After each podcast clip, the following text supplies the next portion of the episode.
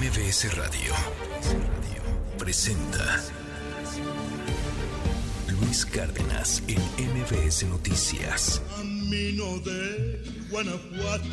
Muy, pero muy buenos días a toditita la República Mexicana. ¿Cómo está, oiga? No sabe qué gusto me da poderlo saludar en este día, Hoy es primero de enero, perdón, hoy es 15 de enero del año 2024 y tenemos harta, pero harta información, así como confeti para aventar para arriba. Vamos a platicar el día de hoy de varios temas que están sobre la palestra nacional, de varias cosas que están en la, en la agenda noticiosa. Vamos a hablar el día de hoy de todo lo que está ocurriendo, pues con el cierre de precampañas, etcétera, etcétera. Pero antes, hoy ponemos esta rola porque hoy es el Día Nacional del Compositor. Y bueno, pues uno de los mejores compositores, quizá el compositor más importante que tenemos, es justamente José Alfredo Jiménez, con esta gran rola de El Camino de Guanajuato, La vida no vale nada. ¿Cuántas veces no ha cantado usted a José Alfredo Jiménez? En fin, hoy es el Día Nacional del Compositor. Felicidades a todos los compositores en este país. Son las seis con ocho minutos. Comenzamos. Esta es la primera emisión de MBS Noticias. Más que nunca me están amenazando de muerte. Es lamentable lo que está sucediendo con mis hermanas trans. Ayer mataron a una hermana trans, Miriam Río, por levantar la voz. Es importante acercarme con el presidente. Estamos pidiendo ayuda, somos de aquí de la comunidad de Plan Verde y estamos siendo bombardeados con drones por un grupo delictivo que como ustedes saben ya es la familia michoacana. Localizamos al momento 10 fosas. No tenemos la contabilidad de los cuerpos ya que en cuatro fosas que se procesaron el día de ayer salieron al menos 14 cuerpos. No sabemos la cantidad de personas que podamos recuperar en este lugar, pero vamos a seguir. ¡Carajo! Con un millón de muertos, ¿cómo pueden ofrecer continuidad? Continuidad es impunidad. En el papel hay que saber para que se compañeros, respeto y unidad. Aquí en Morelos, respeto y unidad. Mediante la unidad y la confianza podemos transformar el panorama político en Guatemala. Estas elecciones han demostrado al mundo la persistencia del pueblo taiwanés en la democracia. Espero que el otro lado del estrecho también pueda entender plenamente esta voz. Necesitaré todo el apoyo que pueda obtener de mi amada esposa, de mi familia, de ustedes y de aquello que es más grande que nosotros. Enfrento el futuro sabiendo que no estoy solo, conectándonos, comprometidos por el reino de Dinamarca.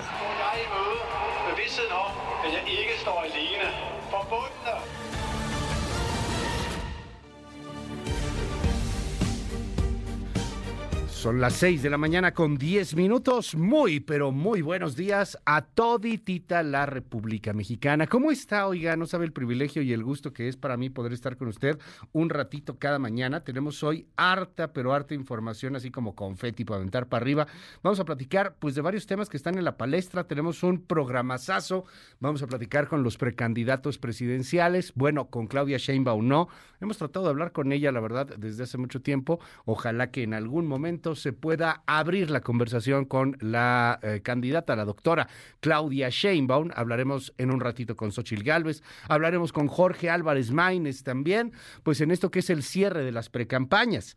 Además, el día de hoy también estaremos platicando de todo, absolutamente de todo lo que está eh, sucediendo con la elección en Guatemala, con Bernardo Arevalo. Hablaremos del México rojo, del México roto de todos los días, lo que sucedió allá en en eh, Sonora, esta nueva fosa clandestina que es hallada a unos kilómetros de Hermosillo.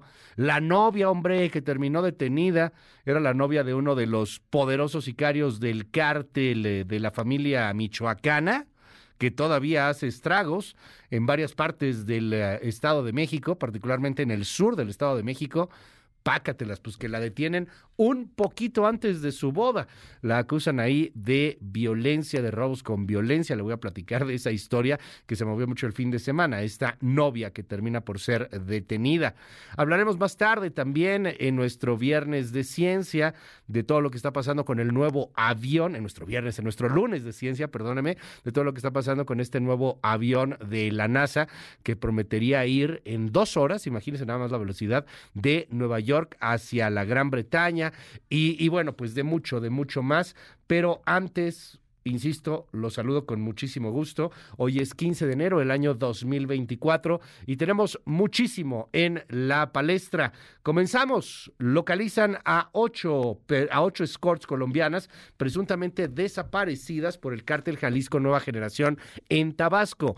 Graban un mensaje, una de estas mujeres, y dicen, a ver, de entrada no eran nueve las desaparecidas, somos ocho, estamos bien, estamos aquí pues dando nuestra información con la Fiscalía de Tabasco, nos han tratado bien, no somos parte de una red de trata, no estamos secuestrados, dicen ellas, pero pues también en estas redes de trata la, la cosa de la voluntad es muy compleja. De eso se trata justamente una red de trata de personas, de poder manipular la voluntad para convertir esclavos, esclavos sexuales, a los integrantes y a las víctimas de la misma.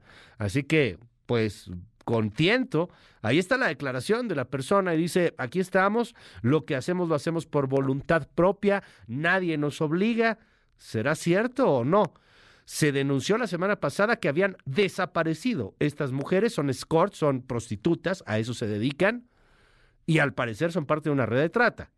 Dicen que lo hacen por cuenta propia, dicen algunos otros que no, que están siendo pues eh, tratadas, esclavizadas por el cártel Jalisco Nueva Generación, que les retiene sus pasaportes y les llega a cobrar en cuanto llegan a México una deuda de más de 120 mil pesos. Platicamos del tema en un momento.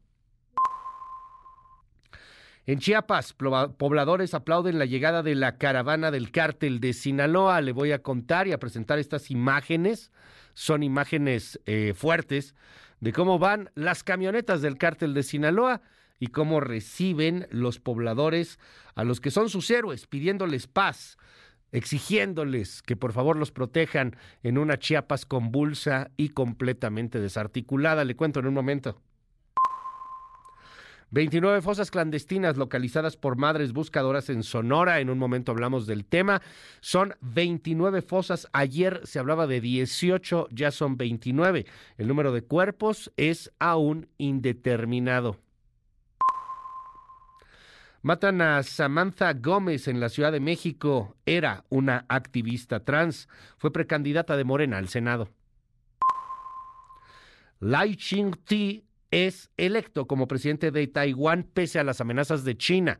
También en nuestra sección internacional platicaremos de todo lo que está pasando con los hutíes allá en Yemen y los bombardeos de los aliados de los Estados Unidos, así como la elección de Bernardo Arevalo, que ha llegado a tomar el poder después de una muy, muy, muy cardíaca espera. El Congreso no quería, había la amenaza de una especie de golpe de Estado, pero institucionalizado por el Congreso que no lo quiere. En fin, le platicaremos todo lo que está sucediendo en la convulsa Guatemala, las 6 con 16. MBS Noticias con Luis Cárdenas.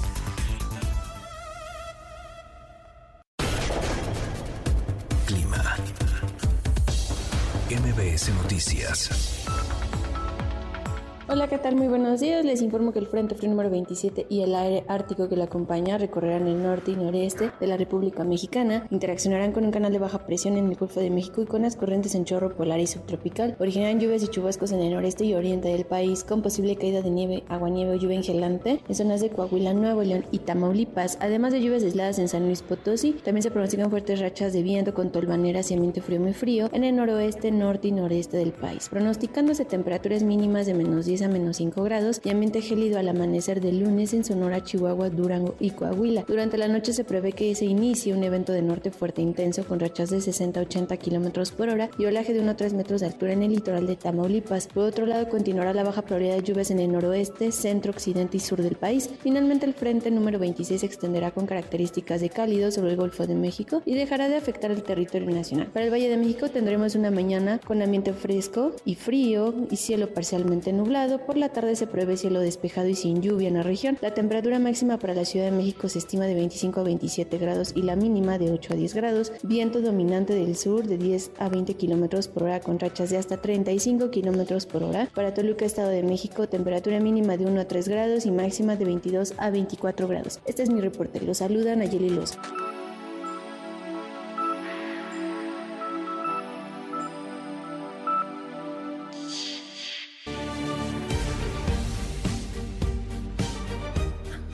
Las 6 con 17 minutos. Muchísimas gracias, como todos los días, al Servicio Meteorológico Nacional. Oiga, al rato le cuento también de las nevadas y los fríos polares, árticos, brutales que se están viviendo en los Estados Unidos. Particularmente en Texas hay mucho nervio.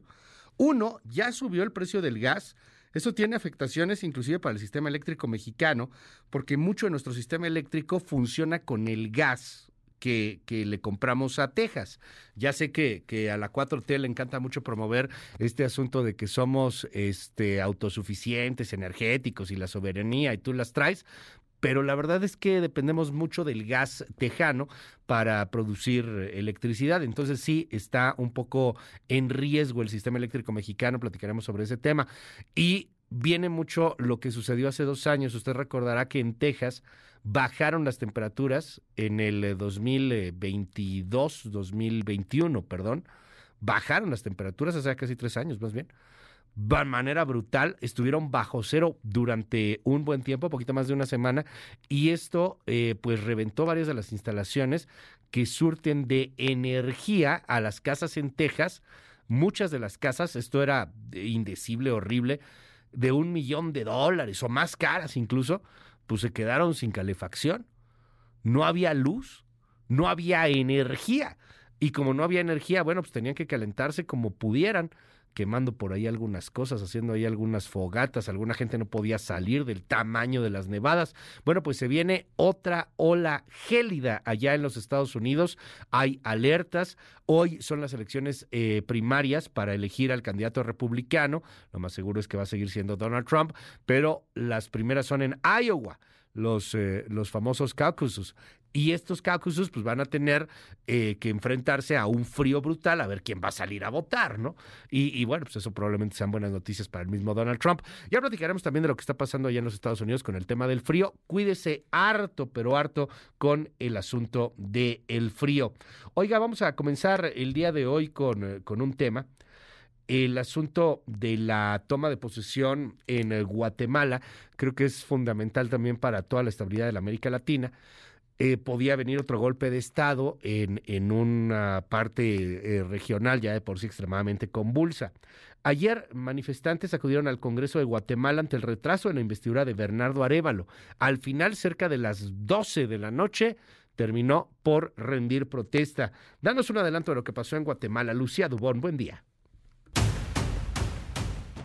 Muy buenos días, Luis. Esta madrugada tomó posesión como presidente de la República el académico Bernardo Arevalo de León y como vicepresidenta Karin Herrera para un periodo que culmina en el año 2028. Aunque el acto de traspaso de mando debió realizarse el 14 de agosto, los desacuerdos en el Congreso saliente ocasionaron un atraso de ocho horas en la actividad que se celebró la madrugada de este lunes en el Gran Teatro Nacional, en donde esperaron delegaciones internacionales nacionales e invitados especiales. Previamente, en las afueras del Congreso, cientos de manifestantes exigían la toma de posesión del binomio y el secretario general de la OEA y representantes internacionales demandaron el respeto a la elección de Bernardo Arevalo como presidente del país. Los detalles más adelante.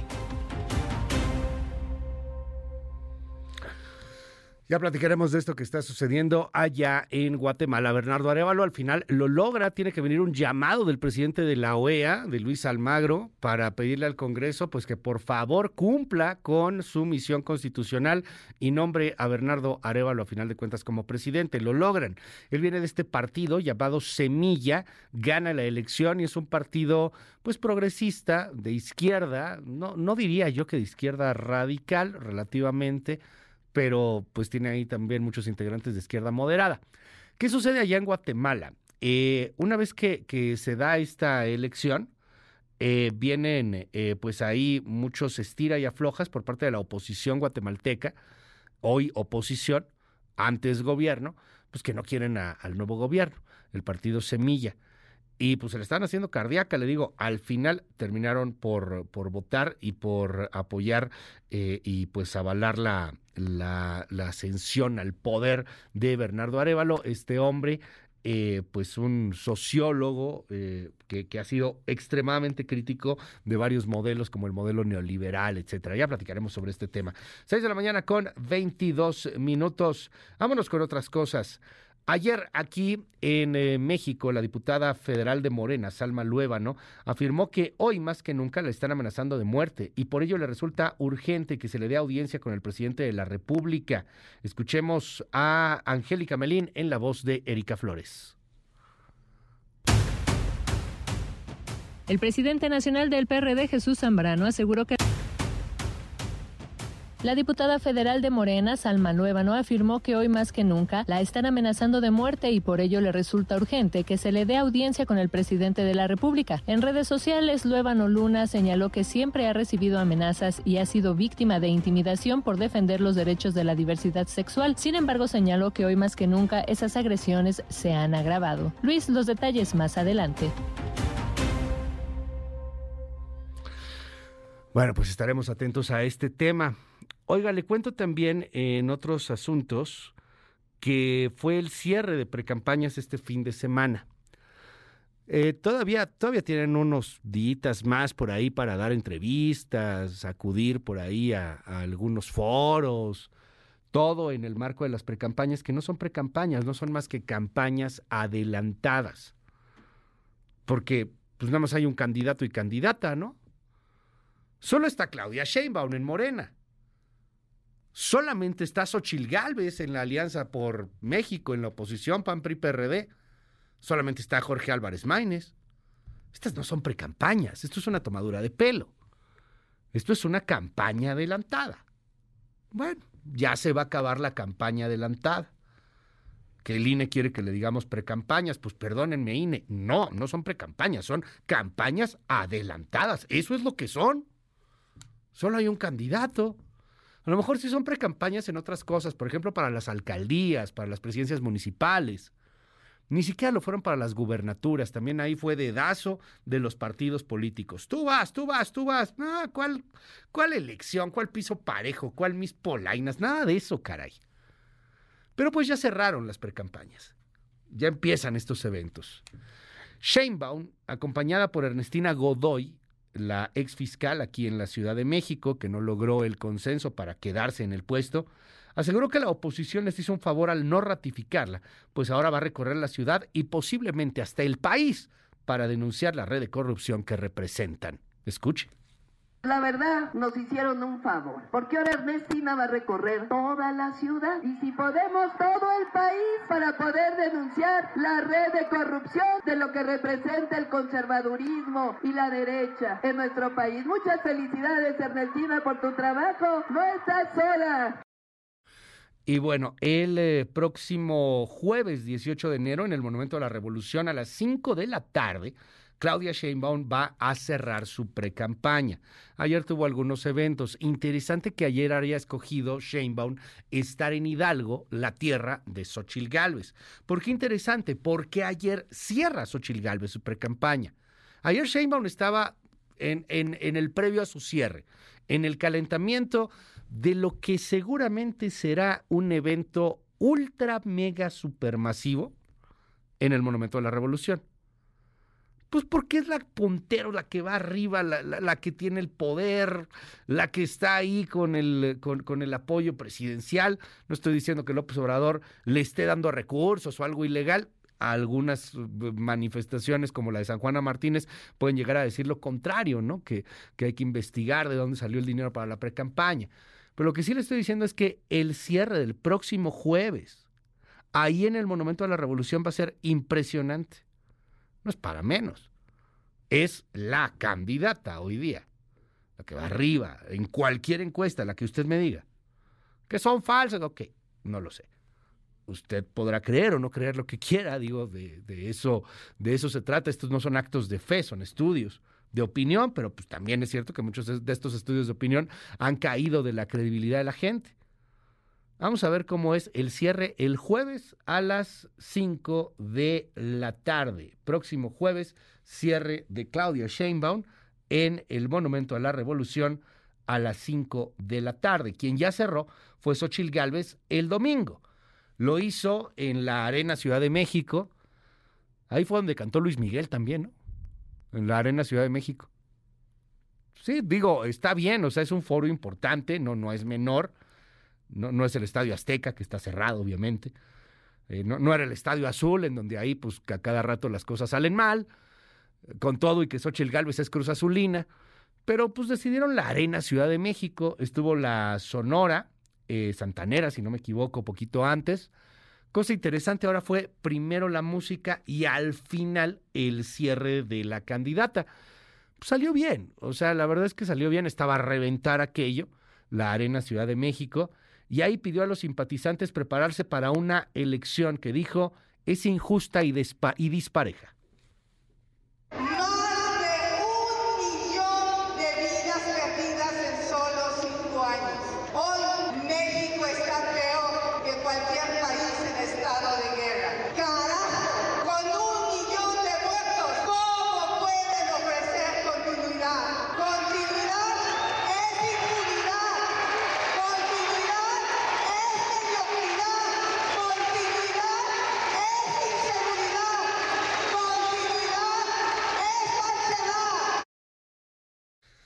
La Sonora Dinamita, perdón, yo dije la Sonora Santanera, no, la Sonora Dinamita fue la que estuvo amenizando primero.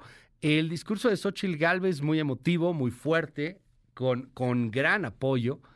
Eh, de pronto, eh, pues ahí el, el, tema de los aplausos, los vítores, los gritos y la advertencia. Nos, nos enfrentamos a una elección de Estado.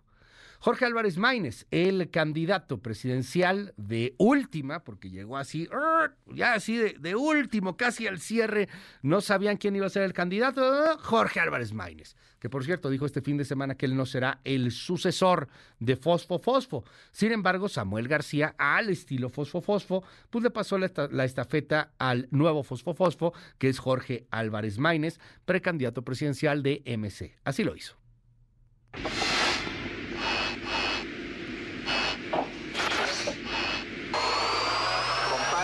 Vamos a demostrarles que se metieron con la generación equivocada. Estamos más puestos que nunca.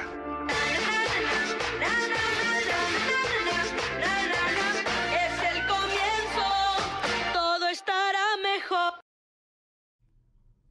Bueno, a ver, estos que escuchamos son los efectos de sonido, porque la gente que me ve en la tele pues, está viendo todo, pero los de radio y eso, ¿qué es eso? A ver, ahí le va. El video se lo describo, es fosfo fosfo, todo en blanco y negro, pero de repente saca los tenis y los tenis sí están en un naranja que sobresale, brinca, contrasta con el blanco y negro que tiene todo el video. Entonces los tenis brillan y hacen estos ruiditos, ¿no? Y luego una caja ahí en donde va metiendo las camisas y las playeras naranjas. Está eh, Samuel García en lo que se lo digo de corazón, yo sí creo que ese es su vestidor y yo sí creo que esa es su recámara, porque ahí luego ha sacado algunas imágenes con Mariana eh, Rodríguez, este, de que están platicando, cosas por el estilo. Es como eh, Samuel García guardando sus tenis, los que están en su casa, y dándoselos a Jorge Álvarez Maínez, y luego al final, compadre, aquí está eh, la estafeta. Pues bueno.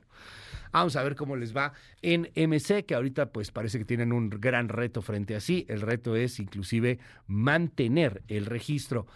Esta mañana en MBS Noticias platicaré con Xochil Gálvez, platicaré también con Jorge Álvarez Maínez, pero no podré platicar con Claudia Sheinbaum. Está abierto, por supuesto, el espacio siempre para todas las precandidatas y candidatas y candidatos en esta emisión informativa.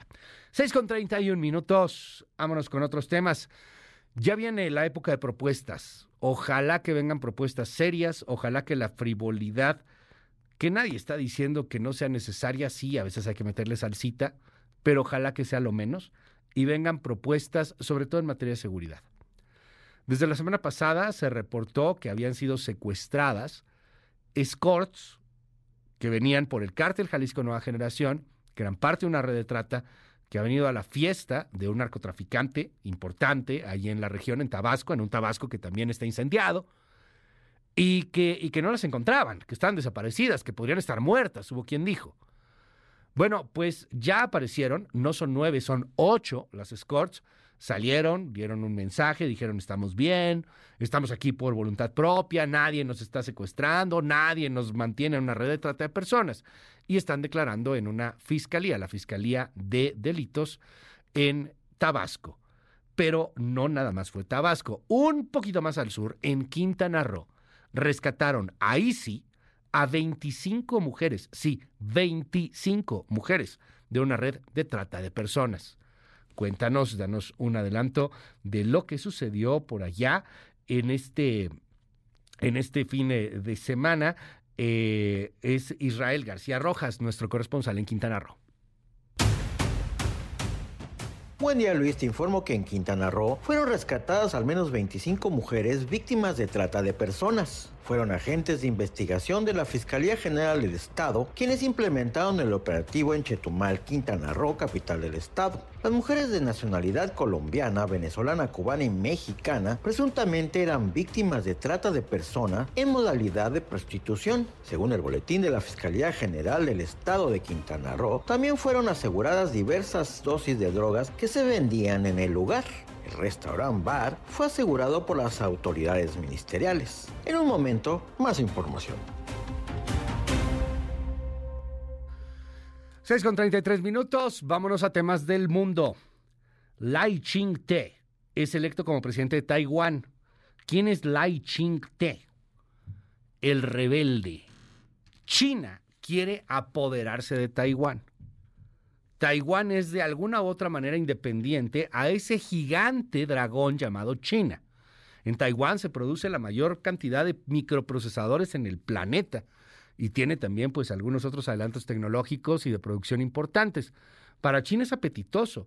Uno por este asunto económico y dos porque pues es Taiwán, porque quieren que sea una sola China. Bueno, China no quería a Lai Ching-te.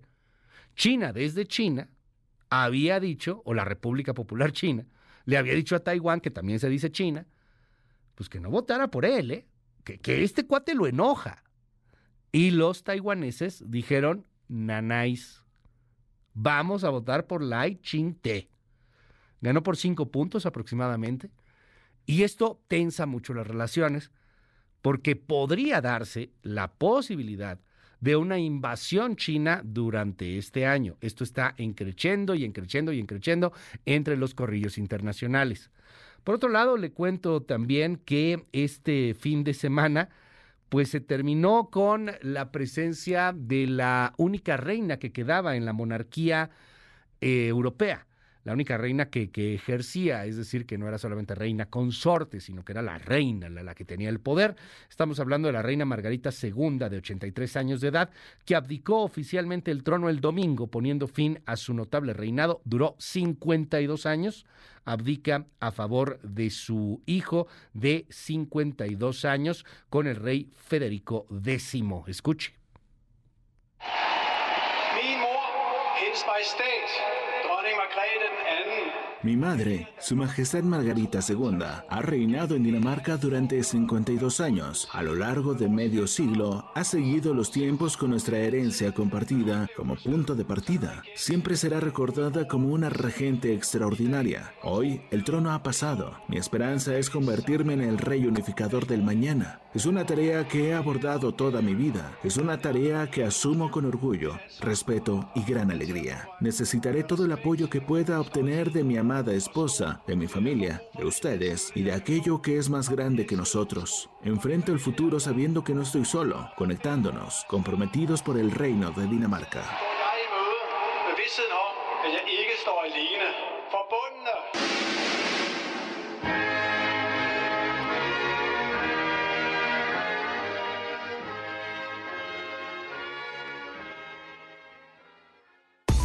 MBS Noticias con Luis Cárdenas. El día 15 de enero del año 2024, pásela increíblemente bien, respire, sonría lo más que pueda. A veces la vida no es tan en serio, a veces hay que dejar que las cosas fluyan, a veces todo encuentra el camino, nada más hay que darle chance. 6 con 37, pásela increíble, sonría mucho, abrace mucho, ame mucho. Oiga, qué traen los trascendidos en la prensa, qué dice el periódico a nivel internacional, el New York Times, el Washington Post, The Guardian, Le Monde, allá en Francia. Esto es MBS Noticias, yo soy Luis Cárdenas, regresamos en un momento. Primeras planas. El Universal. Un desafío sacar la gasolina de dos bocas. La terminal naviera de la refinería Olmeca está incompleta, enfrenta niveles de saturación y es inseguro para la operación de los barcos, afirma análisis de la CEMAR. Milenio. Se triplicó gasto social con máximo beneficio para adultos mayores. La 4T ejercerá 680 mil millones de pesos en programa para estudiantes, campo, personas con discapacidad y viejitos, a quienes toca 70% del monto. Reforma. Impacta a México éxodo cubano. Salen 500 mil de la isla, ubican ruta desde Nicaragua y cruzan por tierra rumbo a Estados Unidos. Excelsior. Oposición confía en su ventaja a nivel municipal. Prepara estrategia. La coalición Fuerza y Corazón por México ve las buenas calificaciones de sus gobiernos locales como un punto a su favor rumbo a los comicios del 2 de junio. Animal político. Benito sí será trasladado a otro recinto. Profepa acreditó las malas condiciones en las que vivía. La jornada. Bernardo Arevalo asume la presidencia tras fallido boicot. El Congreso guatemalteco saliente bloqueó por horas el acto. El financiero.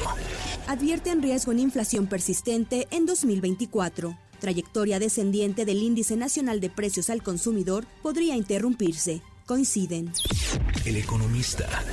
Afores recuperan terreno. Cerraron 2023 con plusvalía por 464.068 millones de pesos. Revirtieron minusvalías por 215.500 millones de pesos registradas en 2022. Reporte Índigo.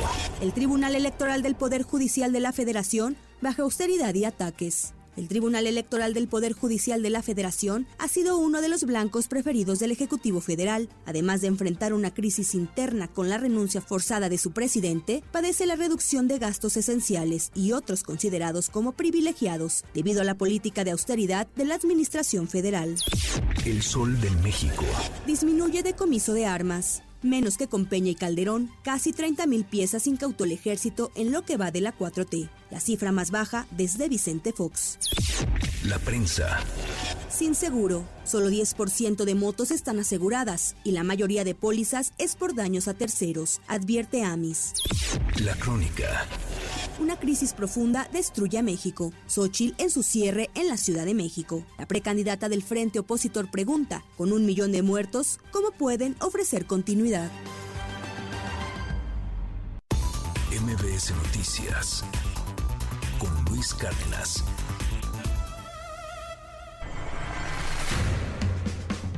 Estados. Sujetos armados ingresaron a una vivienda en el municipio de Buenavista de Cuellar y se llevaron por la fuerza a nueve hombres. Los hechos habrían ocurrido este sábado por la noche en la comunidad de Santa Fe, Tepatlapa. La Fiscalía General del Estado informó que ya inició una carpeta de investigación por la supuesta desaparición de nueve personas y ya comenzaron una operación de búsqueda para localizar a las víctimas. El presidente de la Unión de Comerciantes del Mercado, Hermenegildo Galeana, del municipio de Cuautla, Jorge Alberto Andrade, fue asesinado a balazos este domingo por un grupo de hombres armados al interior de las oficinas administrativas del mercado en la colonia Emiliano Zapata. En este mismo hecho violento, otra persona resultó herida, quien fue trasladada para recibir atención médica. Carmen López Lugo, miembro del Congreso Nacional Indígena, fue ejecutada con armas de uso exclusivo del ejército mexicano en un ataque registrado en el municipio de Tila. Autoridades locales dieron a conocer que la agresión ocurrió la noche del pasado viernes e indicaron que los responsables serían presuntos integrantes del grupo delincuencial Karma, un grupo que ha sido vinculado con la promoción de precandidatos a la gubernatura de la región.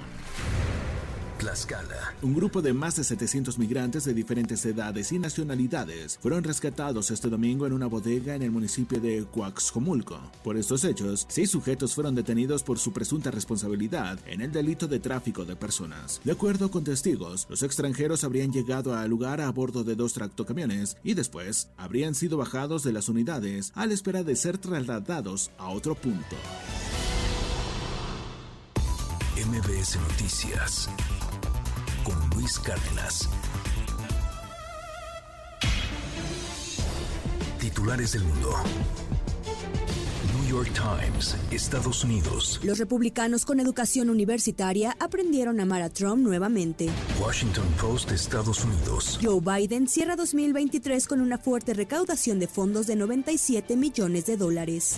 El País, España. El Partido Socialista Obrero Español a corta distancia tras el impacto de la amnistía. Le Monde, Francia. Mientras se acercan los Juegos Olímpicos, deportistas franceses se movilizan en Auschwitz para luchar contra todas las formas de racismo. The Guardian, Reino Unido. La escasez en el Servicio Nacional de Salud representa una amenaza para la vida de los pacientes, advierten farmacéuticas. Der Spiegel, Alemania. La protesta de agricultores provoca un estancamiento en Berlín.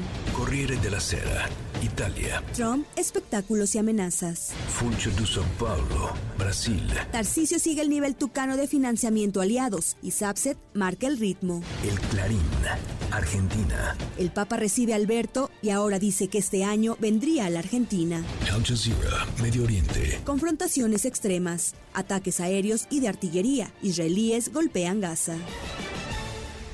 En un momento regresamos. Continúa con la información con Luis Cárdenas en MBS Noticias. Ya estamos de regreso. MBS Noticias con Luis Cárdenas. Continuamos. Trascendió en la prensa.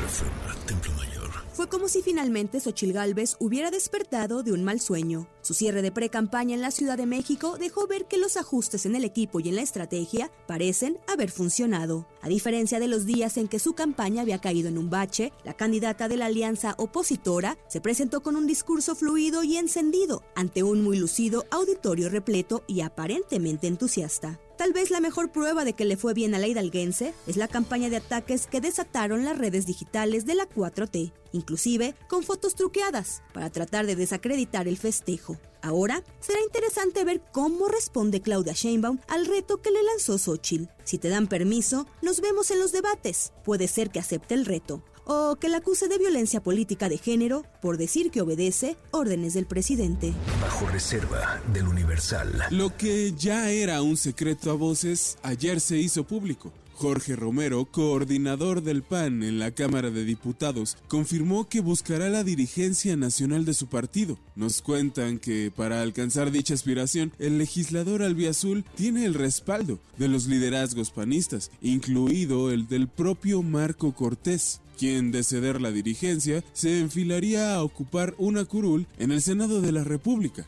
El balconeo del jefe nacional panista, nos dicen, le dio gasolina a Morena y el gobierno federal para golpear a la oposición y tratar de alejar los reflectores de los presuntos moches para la campaña de Claudia Sheinbaum, denunciados por la exdirectora de Notimex, San Juana Martínez.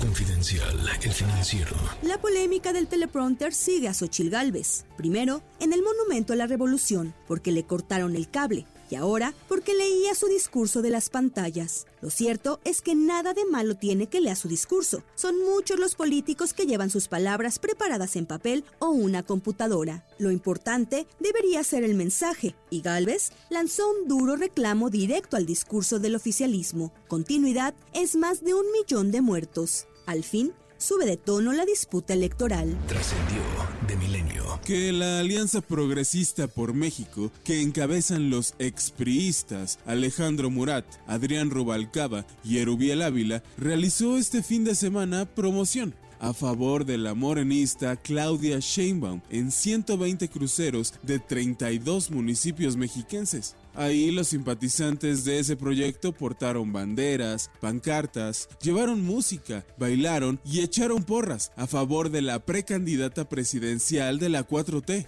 Ese apoyo sí se ve.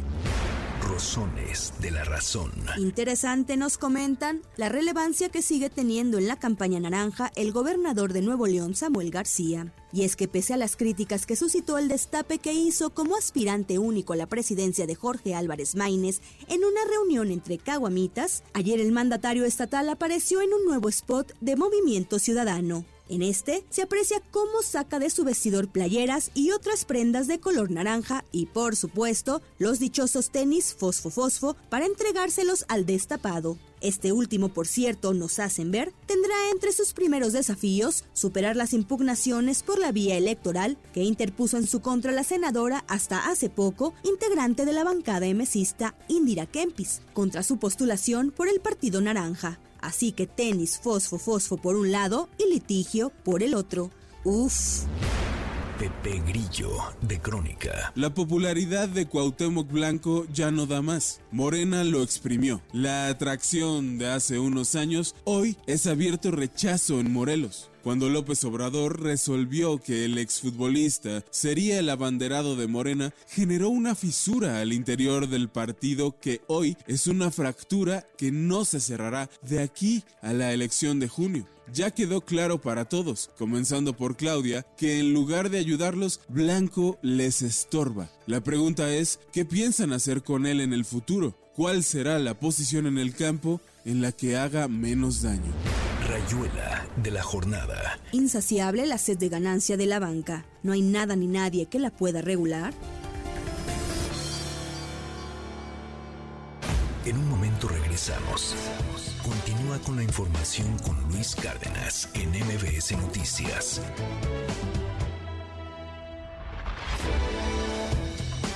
Ya estamos de regreso. MBS Noticias con Luis Cárdenas. Continuamos. En MBS, noticias que ponen de buenas. La Secretaría de Relaciones Exteriores impulsará el proyecto cultural comunitario Semilleros Creativos de Música en los Estados Unidos para promover la cultura mexicana a las y los connacionales que radican en aquel país, anunció la canciller Alicia Bárcena, quien reconoció la labor cultural hecha por los migrantes en el mundo y a quienes podría llamarles de manera simbólica embajadores culturales de México en el exterior. La canciller Bárcena Ibarra también consideró pertinente traer el arte que están creando los migrantes en sus lugares de origen y hacer exposiciones.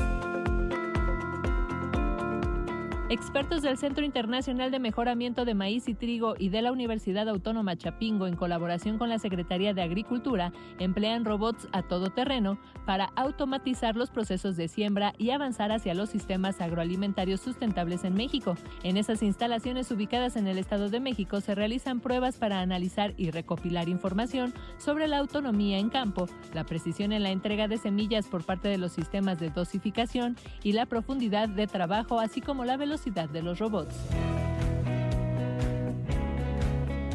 En el Banco de Sangre del Centro Médico Nacional La Raza del IMSS se implementó la tecnología NAT, con la cual se beneficia a más de 9 millones de derechohabientes y se garantiza una seguridad transfuncional al utilizar componentes sanguíneos con altos estándares de calidad para la atención de pacientes. El propósito es revelar en menos tiempo la presencia de patógenos como el virus del VIH, hepatitis B y C, entre otros, y también si una persona que desea donar órganos está en condiciones para hacerlo.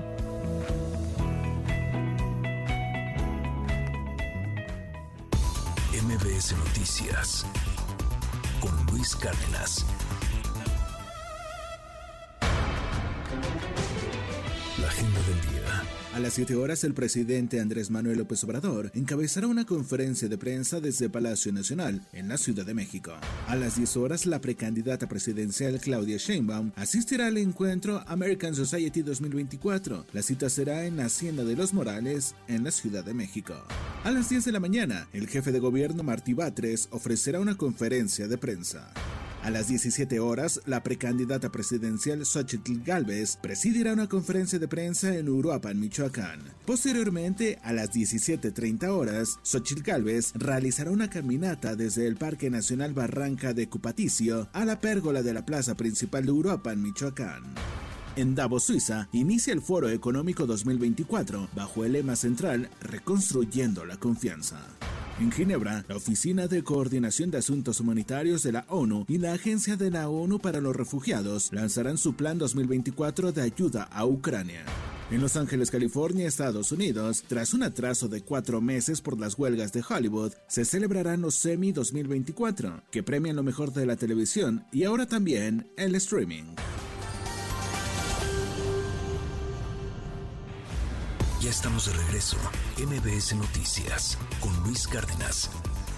Continuamos.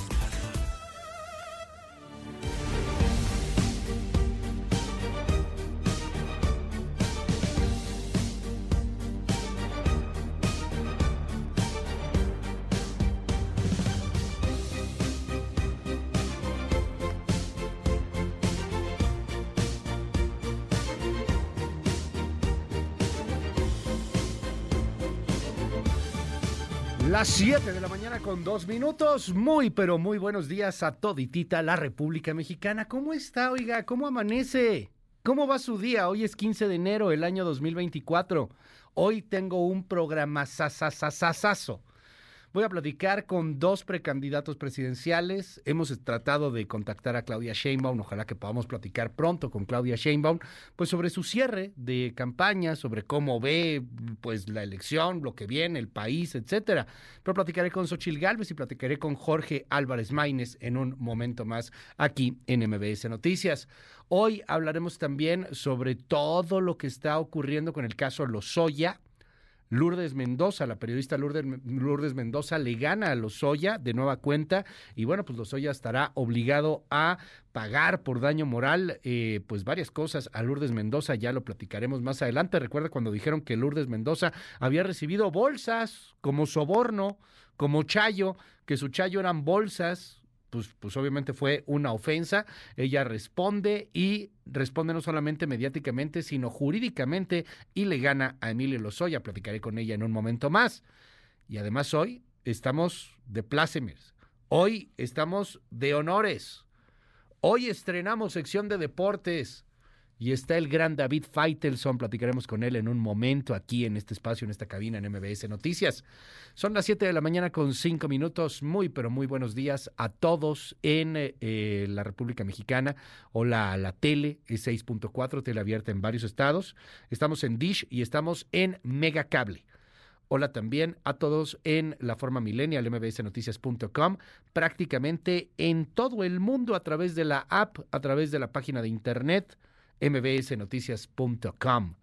Ahí obtiene usted la información de México y el mundo así, en tiempo real, 24/7, rapidito llega a su teléfono celular. Todo, absolutamente todo lo que usted necesita. Hay entretenimiento, hay temas de conversación, hay también datos para tomar las mejores decisiones, máxime en estas fechas electorales que se avecinan. Siga mbsnoticias.com, es su casa. Hola a todos en la radio, estamos en Exa en la Mejor y en FM Globo, bañando el territorio entero. Yo soy Luis Cárdenas y todos los días se lo digo neta, neta con el corazón en la mano. Es un privilegio, es un gusto estar con usted un ratito cada mañana. Se lo digo de corazón. Gracias por darnos la oportunidad de acompañarlo. Gracias por darnos la oportunidad de estar con usted en su día a día, en su vida, un ratito cada mañana. Es un privilegio, espero estar a la altura de sus expectativas. Las 7 con 5.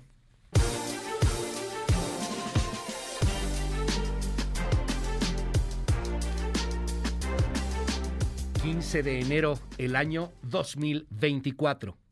En Chiapas, pobladores aplauden la llegada de la caravana del cártel de Sinaloa. El video, ¿quién cree que lo sube? El mismo cártel de Sinaloa. ¿Aquí quién manda? ¿El gobierno?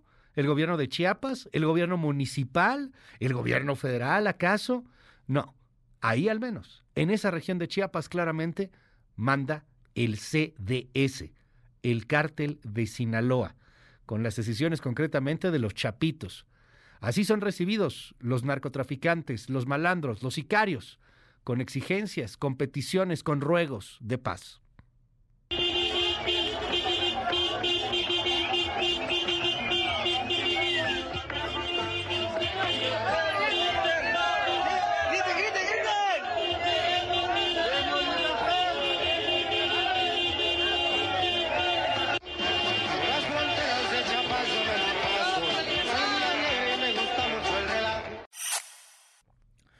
Suman ya 29 fosas clandestinas localizadas por madres buscadoras en Sonora. El fin de semana se hablaba de 18 fosas clandestinas. Cuando hablamos de fosas clandestinas, hablamos de hoyos, hoyos gigantes en la tierra en donde hay restos humanos. No hablamos de 25 cuerpos. Cada fosa clandestina puede tener 10 cuerpos. A lo mejor hablaríamos de 200 restos humanos o muchos más. Es uno de los más grandes hallazgos que se han dado, el más grande al menos en este año, evidentemente, de un país en donde pululan las fosas clandestinas. Un país lacerado, un país herido en la tragedia del crimen organizado de todos los días. Las madres buscadoras encontraron este cementerio clandestino y esto es lo que dice Ceci Flores, la que le pide a los narcos justamente que le dejen trabajar, que le dejen buscar a sus hijos. Nuevamente nos encontramos en el mismo lugar donde el día de ayer encontramos 19 fosas contabilizadas por nosotras, las familias, las madres, y volviendo en este día nuevamente al mismo lugar en compañía de colectivos del Estado de Sonora, de la Comisión de Búsqueda Estado de Sonora, Fiscalía del Estado, Guardia Nacional y Estatal. Localizamos al momento 10 fosas. No tenemos la contabilidad de los cuerpos ya que en cuatro fosas que se procesaron el día de ayer salieron al menos 14 cuerpos. No sabemos la cantidad de personas que podamos recuperar en este lugar, pero vamos a seguir. Ayer fue asesinada la activista trans Samantha Gómez Fonseca. La mataron en las inmediaciones del reclusorio sur, localizado en la alcaldía de Xochimilco, en la Ciudad de México. De acuerdo con información extraoficial, la también ex candidata de Morena al Senado habría recibido amenazas de muerte con anterioridad. Se investiga si esto tiene que ver con sus actividades políticas, si tiene que ver también con sus cuestiones sexuales, si este es un crimen de odio. Sea como sea, es un asesinato más de una persona de la comunidad trans en el país. Y Bernardo Arevalo, el socialdemócrata, el sociólogo Bernardo Arevalo del partido Semilla, finalmente, después de que se le hicieron ultracardíaca a eso de la medianoche hace unas horas, asumió como presidente de Guatemala. Estuvieron a punto de una especie de golpe de Estado, de no darle el poder, de no dejarlo subir al poder, a la presidencia en el Congreso guatemalteco. Escuche.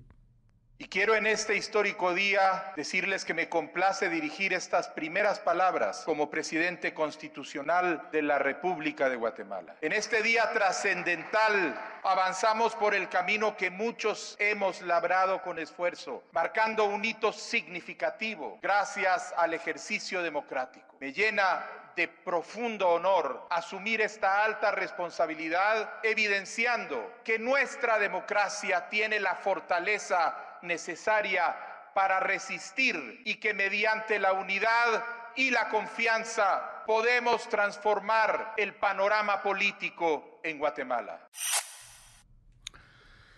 Abdel Malik al-Uzi. ¿Y ese quién es?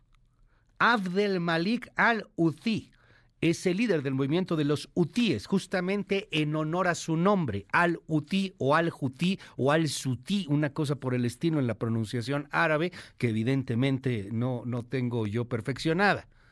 Bueno, los hutíes, como les decimos aquí en Latinoamérica, en México, son este grupo rebelde de piratas que se meten al Mar Rojo y ahí atacan embarcaciones, todo con el apoyo de Irán. Desde la semana pasada, los Estados Unidos están bombardeando varias partes estratégicas en Yemen, lanzándose contra los hutíes. Quieren concretamente a este hombre, este hombre que está entre sus altos 40, sus jóvenes 50. Muy poco se sabe de Abdel Malik al-Hutí, que es, insisto, el líder de los hutíes, que tienen su nombre por los hutíes.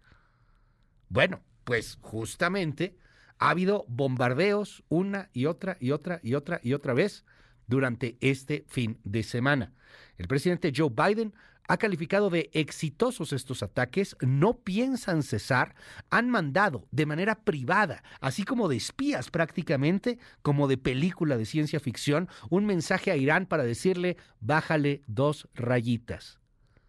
Concretamente, no sigas apoyando a Hamas, no sigas apoyando a los hutíes, nos sigas apoyando a Hezbollah, nos sigas generando una sensación, un ambiente radical en el Medio Oriente.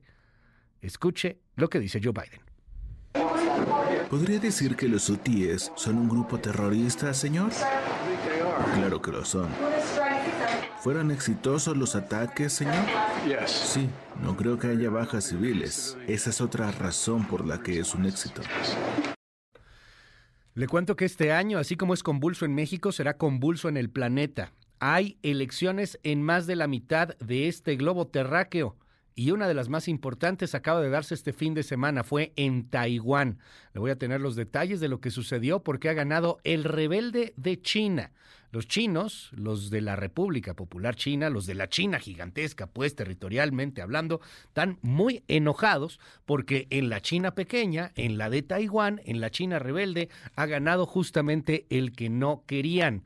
Hubo declaraciones también de gran parte del planeta y la atención internacional se volcó sobre Taiwán durante este fin de semana.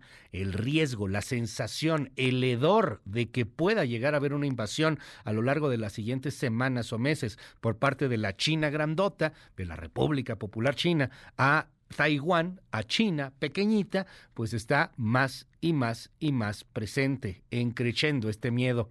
Las 7 con 13. MBS Noticias con Luis Cárdenas. Es momento de la politiquería.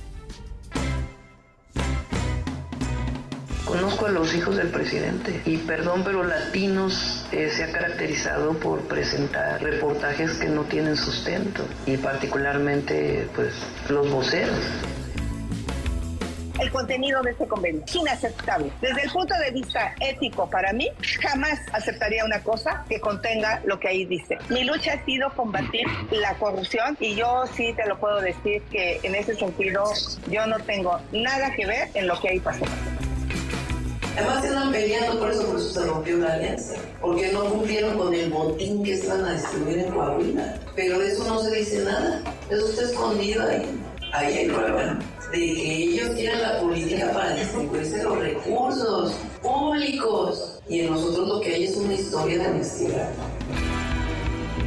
Movimiento Ciudadano es una candidatura que da vergüenza, es una caricatura, no solo es irresponsable, es lo más vergonzoso que ha vivido la política nacional en los últimos años.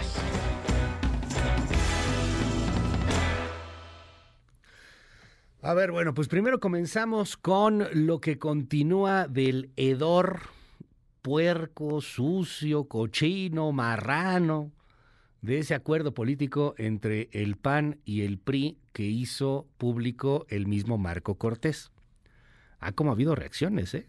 Xochitl Gálvez niega el acuerdo, está enojada, bueno, dice más feo. Y luego, peor aún, sigue eh, la reacción ahí entre varios políticos, entre varios panistas, pues que no ven bien a Marco Cortés, que no ven bien estas alianzas, que no ven bien estos acuerdos. ¿Qué pasó el fin de semana? Pues habló Jesús Zambrano. ¿Quién es Jesús Zambrano? El presidente slash dueño de un partido chiquito en esta alianza que se llama PRD. ¿Juega el PRD? Pues ya juega a sobrevivir. A eso juega el PRD. Como sea, dio declaraciones importantes. Es Óscar Palacios en la voz de Erika Flores.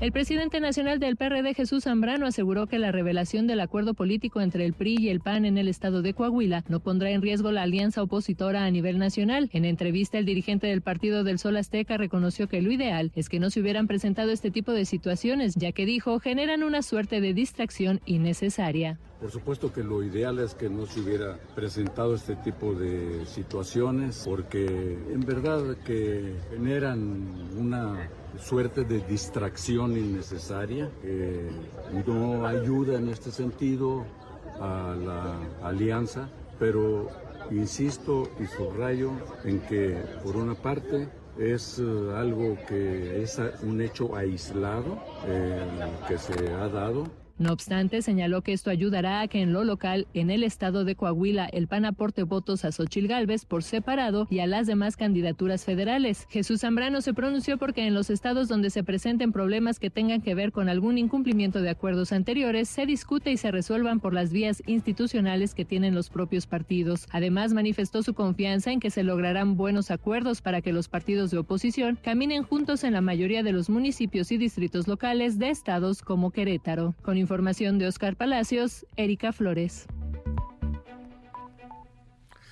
El día de ayer comenzaron los cierres de las precampañas.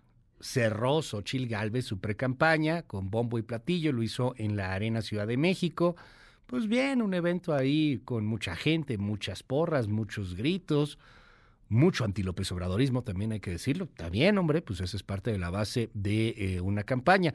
Al final de cuentas, esta campaña, gran parte va a definirse entre el López Obradorismo y ante López Obradorismo. Hay que ver qué pasa con el gran, con el gran electorado, pues que no está politizado o necesariamente radicalizado en este país. Pero a ver, primero empiezo con Álvarez Maínez, con el candidato de Movimiento Ciudadano.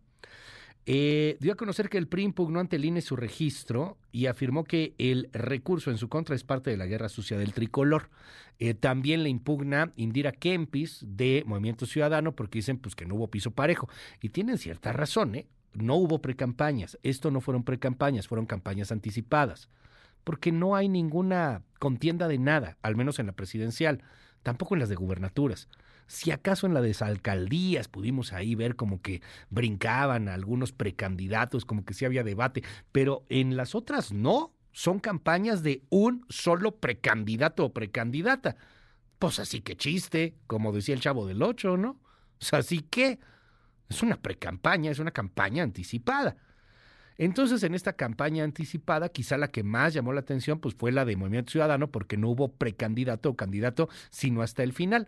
Ayer sacó un spot Samuel García en sus redes sociales en donde le entrega los tenis Fosfo Fosfo a su compadre Jorge Álvarez Maínez.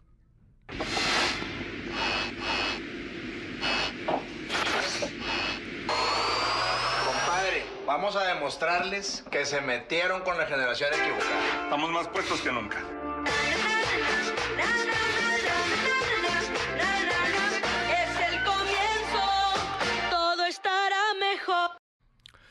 Bueno, por otro lado, Claudia Sheinbaum estuvo el sábado en Yautepec, en Morelos, y ahí empezó a hablar de varias cosas, pero de pronto, cuando criticaba el acuerdo del PRI y del PAN en Coahuila y la corrupción, alguien grita, pues así como Cuauhtémoc Blanco, ¿verdad? Igualito que el gobernador de aquí como Cuauhtémoc Blanco. Y que Claudia Sheinbaum les jala las orejas. Escuche. En el papel. Hay que saber para que se sepa, compañeros, respeto y unidad. Aquí en Morelos, respeto y unidad. Respeto y unidad entre todos los compañeros que somos del movimiento. No somos lo mismo, no somos lo mismo. Que ese frente, que se puso otro nombre, frente Ah, caray, respeto y unidad, dice Claudia Sheinbaum cuando hay alguien reclama por las tropelías del gobernador de Morelos, Cuauhtémoc Blanco. Regaña, pues de alguna u otra manera, por ahí a simpatizantes, ¿no? Está bueno, no es la primera vez que sucede, ya había pasado eh, la semana pasada también, cuando Claudia Sheinbaum dijo que, pues, que no le gustaban algunos reclamos que venían por ahí, que esos gritos no le gustaban, que ella lo que pide es unidad, respeto y unidad, para que quede claro. Xochitl Gálvez cerró ya su campaña. Lo hizo, le repito, en la Arena Ciudad de México. Pero antes, el viernes en Cancún, se reunió con integrantes del Consejo del Coordinador Empresarial puede salir de la pobreza. Y yo aspiro a ser presidenta de México porque quiero que los que viven en pobreza salgan de la pobreza. Se los garantizo. Los que están en la clase media, yo quiero que salgan adelante y sigan siendo de la clase media. Miren, aquí eso de primero los pobres, aquí es primero los López. MBS Noticias con Luis Cárdenas. Erra Chabot, qué gusto me da poderte saludar esta mañana, querido Erra. ¿Cómo estás? Buen día. Hola, ¿qué tal Luis? Buen día, buen día al auditorio. Pues sí, precampañas que terminan, precampañas que de una manera son básicamente las campañas anticipadas, ya lo mencionabas tú, partidos políticos que se convierten fundamentalmente en estorbo de los propios candidatos y esto creo que es un, ingrediente fundamental, más allá del anecdotario y del tema movimiento ciudadano que me parece pues digamos propio de un partido que es una, pues básicamente una franquicia como algunos otros y que se la pelean ahí. En el caso de los dos grandes bloques, me queda claro que tanto en Morena como en llamado Frente PRI-PAN-PRD, las candidatas a la presidencia de la República tienen que, pues ahora sí que mm, correr en contra, ir en contra de la propia estructura de sus partidos. O sea, la capacidad que pueden llegar a tener tanto el tema del el carisma de Xochitl o mm, digamos la, la propia presencia o el apoyo que ha tenido y que se muestra en las encuestas de Claudia Sheinbaum, termina por ser, mm, pues, eh, digamos, lastimado, detenido, porque la estructura partidaria, los partidos políticos en México, terminaron por convertirse en aparatos no de impulso a políticos, sino básicamente de un intento de control de los mismos, de elementos de presión, de formas de eh, tratar de eh, obligar a los candidatos a ceñirse, a doblegarse ante pues, lo que es la estrategia de los liderazgos. Y estos liderazgos en los partidos políticos lo que intentan es básicamente controlar lo que es el negocio local el negocio de determinadas áreas, ya sea con gobernadores, ya sea con líderes eh, propios de los partidos, en algo que en un país en donde la polarización es el elemento fundamental, lo que vamos a ver o lo que vamos a vivir en estos próximos meses es la decisión sobre dos grandes proyectos, sobre dos eh, formas de manejar a México. Y en función de ello, parecería ser que las candidatas van a tener que pues correr contra la corriente, como te decía, o sea, asumir que necesitan a los partidos políticos porque sin ellos mm, la democracia representativa no funciona y son el instrumento para llegar al poder, pero que la capacidad de obtener la votación que requiere cada una de ellas para ganar la presidencia de la República pues requiere fundamentalmente de su propia acción, de poner a los partidos políticos atrás, atrás de ellas, y esto quiere decir eh, asumir que eh, es necesario una especie, algo así de, no digo de caudillismo, pero sí de figuras que sobrepasen a la propia estructura del partido. Es cierto que en Morena tienen, pues sí, una, hay un, digamos, un revoltijo de, de, corrientes y de grupos, etcétera, pero también es cierto que los aparatos locales pues terminan por convertir al propio partido en una arena de lucha permanente. Y esto es lo que lastima a la propia candidata, el tema de Cuauhtémoc eh, Blanco ahí en, en, Morelos. Eh, el día de ayer, Xochitl Gálvez lo que logra hacer finalmente, después de todo el escándalo de los eh, de Pripan en, en, en Coahuila, lo que logra hacer es establecer una candidatura, digamos, ciudadana, una imagen de candidatura ciudadana en eh, la eh, Arena Ciudad de México, en donde lo que hace, pues sí, es el movimiento eh, rosa y, la ciudadanía y los partidos atrasito, chiquitos, por favor, porque en este momento además pues terminan dañando su propia imagen. Ella tiene que salir en contra de, de, este tipo de elementos, pero que van a estar ahí presentes todo el tiempo. Es una lucha enconada entre la candidata y directamente la propia estructura de los partidos políticos que suponen la ropan, pero que como ella misma lo dijo, pues yo no era su opción fundamental, así que a regañadientes la tuvieron que asumir y hoy pues luchan con ella o, tienen una, una especie de, de confrontación por la rebatinga del poder. Y esa es la gran contradicción que viven los propios partidos políticos. Esto de la precampaña que se termina y que pues va a continuar finalmente. En el caso de Morena, pues obviamente el presidente López Obrador seguirá eh, haciendo política electoral en las próximas semanas y el propio pues eh, bloque opositor tendrá que encontrar mecanismos para tratar de seguir, porque hay que recordar que se supone que son seis semanas de pues de bajar la voz, cosa que no va a suceder en un país en donde la ley electoral prácticamente ya no existe y en donde, Luis, el choque entre unos y otros es sin amortiguador alguno.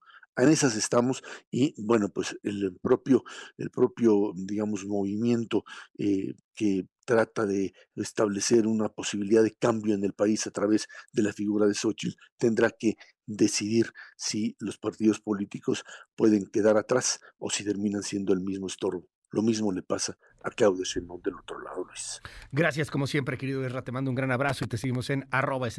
Muy buenos días. Gracias, buen día, Luis. 7 con 26 y la prensa que trae. Intelite reporta la cobertura mediática de los temas del día. 1. Híjole, hay varios temas que le recomiendo hoy echar un ojo. Primero, prensa nacional. ¿Qué trae el Universal? Eh, las calles que se llaman López Obrador y eso que todavía no termina su sexenio. En seis estados ya hay calles que se llaman López Obrador o, por ejemplo, una calle que se llama La Cuarta Transformación. Ahí está la foto de la calle La Cuarta Transformación, de la colonia Andrés Manuel López Obrador, de la callecita también Beatriz Gutiérrez Müller. Pese a que el presidente no ha pedido, digo, ha pedido que no se le ponga su nombre a calles o colonias, el Universal constató que en seis estados de la República hay calles que se llaman así. López Obrador, Beatriz Gutiérrez Müller, la Cuarta Transformación. En Coatzacoalcos, Veracruz, está la colonia López Obrador.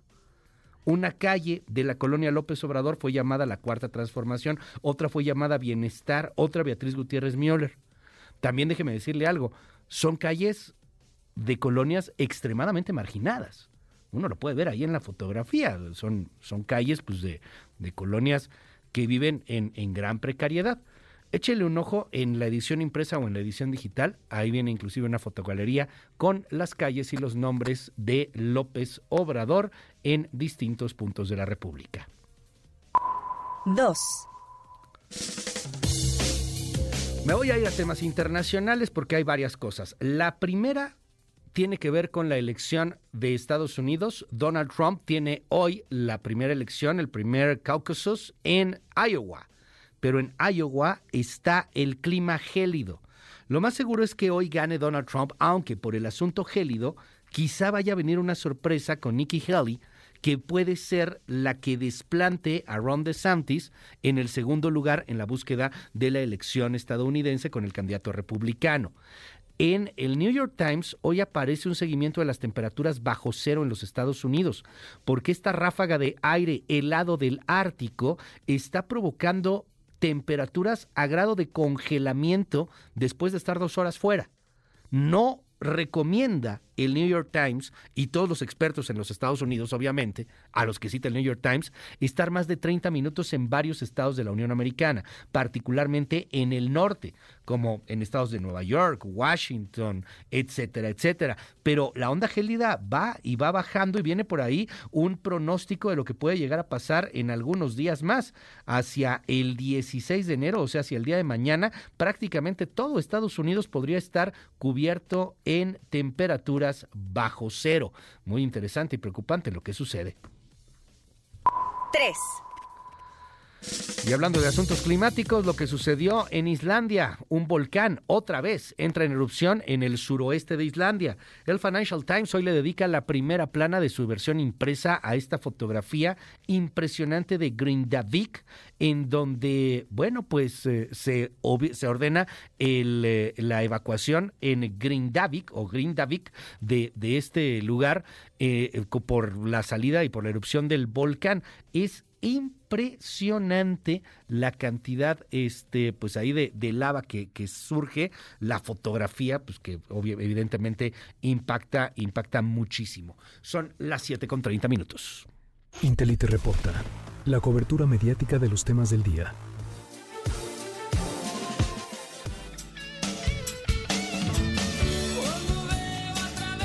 Nos escribe la gente allá en Monterrey, Nuevo León y en varias partes en el norte de la República Mexicana. Y aquí se nos va a ir la luz. Probablemente sí. El sistema eléctrico mexicano está bajo acecho por las bajas temperaturas.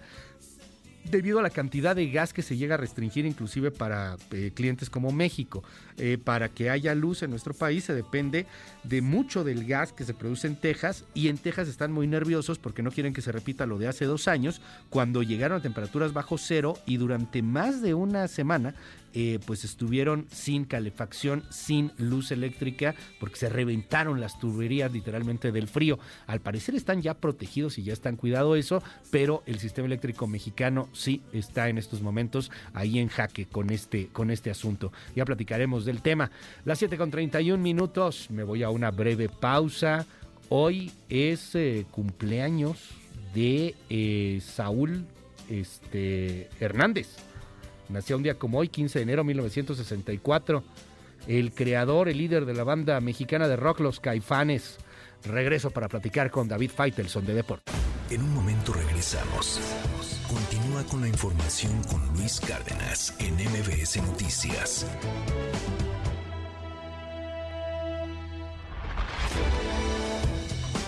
Ya estamos de regreso. MBS Noticias con Luis Cárdenas. Continuamos. MBS Deportes con David Faitelson.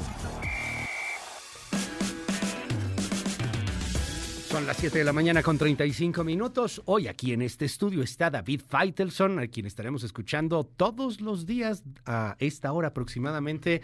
David, un honor tenerte, estar contigo. Bienvenido a MBS Noticias, bienvenido a tu casa. ¿Cómo estás, David? Bien, eh, Luis, muy emocionado. ¿Qué tal? ¿Cómo están a todos? Muy buenos días, muy emocionado. Primero con estar por estar aquí contigo. No, hombre, al contrario, yo te conocí hace algunos días, tuve el honor de conocerte y, y lo contaba, te lo, te lo decía fuera de aire. Eh, soy un fan de tus crónicas deportivas, de, de, este estilo de ver el deporte no solamente como una cuestión técnica, sino como una cuestión también muy social, como una cuestión que, que pega como una cuestión de emociones. Y eso pues llama mucho la atención. Huelga decir que yo de deportes no sé nada, querido David. Entonces, además es bien interesante. O sea, gracias. No, sí, todo el mundo sabe de deporte, Luis, por Dios. Sí. Tú seguramente sabes de deportes. ¿Hiciste algo? ¿Qué, ¿qué deporte haces, Luis? Eh, camino. Ah, caminas. Camino. este, a veces rumbo al gimnasio, hago ahí algo de gimnasio. ¿Algún, ¿Le vas a algún equipo de, de algún deporte? Eh, si le fuera algún equipo, le iría a los Pumas. Eso, chico. Le iría a los Pumas. Tú eres egresado de la, de la Estuve en la Universidad Nacional Autónoma de México. Claro, sí. claro, claro. Entonces, bueno, por ese corazón Puma le iría a los bueno, Pumas. entonces por ahí nos vamos a ir. Vamos a comenzar con Luis Yo por el tema de, de los ti, Pumas. David. Yo aprender de ti, a eso vengo. no, muchísimas gracias, Luis. Bueno, eh, ¿te parece bien si comenzamos con... Eh, en el deporte hay cultura, eh, una cultura ganadora y una cultura perdedora. Y lo que hemos visto este fin de semana, anoche eh, con el tema de los vaqueros de Dallas, ayer Ujú. por la tarde, que fueron apaleados por los empacadores de Green Bay. Dallas tiene 28 años, 28 años sin llegar a um, una final divisional, ya ni se diga un Super Bowl, siendo yo creo que una de las franquicias más caras en la historia del deporte. Se habla, Luis, de que eh, los vaqueros estarían, si alguien quisiera comprar a los vaqueros con todo y estadio, el ATT, que está en Arlington, se habla de más de 2 mil millones de dólares. O sea, ser- Ese una cifra descomunal. Esa es la cultura perdedora. Y la ganadora es el Real Madrid. El Madrid ganó ayer la Supercopa de España por décima tercera ocasión en su historia. Sumó, fíjate lo que son las cosas, Luis. Eh, habría que ver qué distancia, si ponemos todos los trofeos que ha ganado el Real Madrid, son 101 trofeos más 26 regionales, habría que ver la distancia que puedan lograr llegar de un punto a otro. Impresionante, el Madrid. Le gana cuatro goles por uno al Barcelona en el clásico, en la final de la Supercopa, disputada en, en Riad, en eh, Arabia Saudita. Y bueno, el Madrid, a pesar de las bajas de juego, a pesar de las lesiones, a pesar de, de los cambios generacionales, el Madrid se mantiene siempre en una escena competitiva, sana, que va muy de acuerdo con su historia. Eh, ¿Te parece bien, Luis, si hablamos un poco de fútbol americano, que es el Claro. momento del fútbol americano? Y está en, en, eh, en la línea nuestro compañero Memo Schutz, Guillermo Schutz, a quien saludamos con mucho gusto. Memo, bienvenido, qué gusto escucharte. Mi querido Luis David, como siempre, un privilegio y muy emocionados eh, de que a partir de este día, mi querido David Luis, eh, tendremos una gran sorpresa, David. De hecho, eh, ya nos estamos preparando, arrancamos desde muy temprano y creo que David tiene muchas sorpresas, ¿cierto? Sí, claro, bueno, ya lo adelantaba Luis, también estaremos en punto de las 3 de la tarde. De lunes a viernes. En el 102.5, no podíamos estar en otra parte, vamos a divertirnos mucho.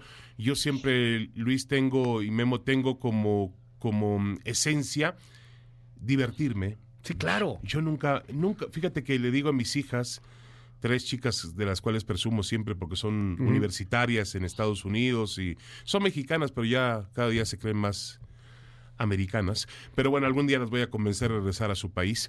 Este, pero yo siempre les digo, diviértanse, encuentren una pasión y diviértanse. Y nos vamos a divertir muchísimo de 3 a 4 de la tarde en MBS Deportes. Em, no llegamos como invitados. Llegamos para ser parte del grupo. Nos No, a ver, ponemos. esta es su casa. Gracias, Luis. Nos ponemos la camiseta de MBS Deportes, de MBS, una empresa y una familia, la familia Vargas, que yo respeto muchísimo, que, que hemos conocido durante muchísimos años, Memo. Y vamos a tener un, un programa realmente pues divertido, un programa que también tendrá información, que tendrá análisis, que tendrá puntos de vista periodísticos, pero que cuya finalidad es que la gente que nos escuche, Memo, realmente se divierta. Oye, y a veces súper irreverente, ¿no, Memo? O sea, porque yo de repente los escucho y me encantaría que el debate deportivo fuera así en el debate político. Se dan con todo, son abiertos, o sea, no, no hay nada que se guarden, Memo. No, de acuerdo, de acuerdo. Entretenimiento deportivo, eso es lo que estamos buscando, porque ya no solo estás, eh, estás compitiendo para, para el, el gusto del deporte, sino en, en sí la manera en la que se llega a consumir entretenimiento. Y eso es precisamente lo que hemos encontrado con este gran grupo en el cual, pues, eh, más allá de los grandes profesionales y la admiración que tengo hacia David, André Marín, Carlos Aguilar y María Cel, pues vamos a, vamos a hacer muchas cosas muy entretenidas, vamos a polemizar, vamos a ser disruptivos, va a haber la información y eso es lo que queremos en el día a día, que ustedes la pasen muy bien de 3 a 4 de lunes a viernes y eso es precisamente lo que, lo que estamos haciendo. Y bueno, también yo quisiera preguntarles, Luis y David, ¿qué estaban haciendo ustedes en 1992? Híjole. ¿Tú qué hacías, David?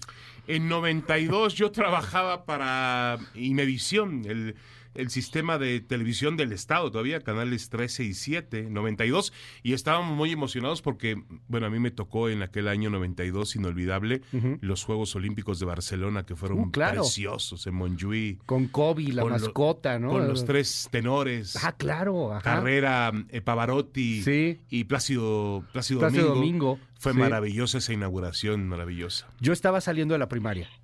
¡Eh! Yo estaba saliendo esa- de la exacto. primaria, Y creo que tú también, Memo. Además. Sí, sí. Ahora, ahora, ahora resulta. Ahora tú también. resulta. Yo estaba en la primaria, nosotros- pero, pero me daba tiempo para poder. No, este, Sí, es que tú trabajabas desde muy Sí, joven, desde muy joven, correcto, pero 92. Veíamos Bueno, ¿qué estabas haciendo tú. Luis, en 92? ¿Saliendo de la primaria? ¿Me lo juras? Sí. Memo. Este, no Yo nací en el tipo de preguntas, 83, Memo. tenía nueve años. Sí, sí, sí. Nosotros veíamos, teníamos el privilegio de ver tus crónicas, eh, David. Oh, eh, ya, ya, ya, ya, ya, en ya, para, Todavía, Memo, ya oye, para. Lo, de- lo del arco, oye, lo del arco de rebollo, ¿no? Que, que, que prendió, Claro. prendió el pebetero. Eh, eso lo recordamos, por supuesto, pero estábamos, eh, eh, está claro, Luis y yo estábamos en las maquinitas, se acababa de estrenar Mortal Kombat, íbamos al Uh, arcade y ahí andábamos. Imagínate nada más. Pero ¿a qué viene de referencia? ¿A qué viene de referencia el 92, Memo?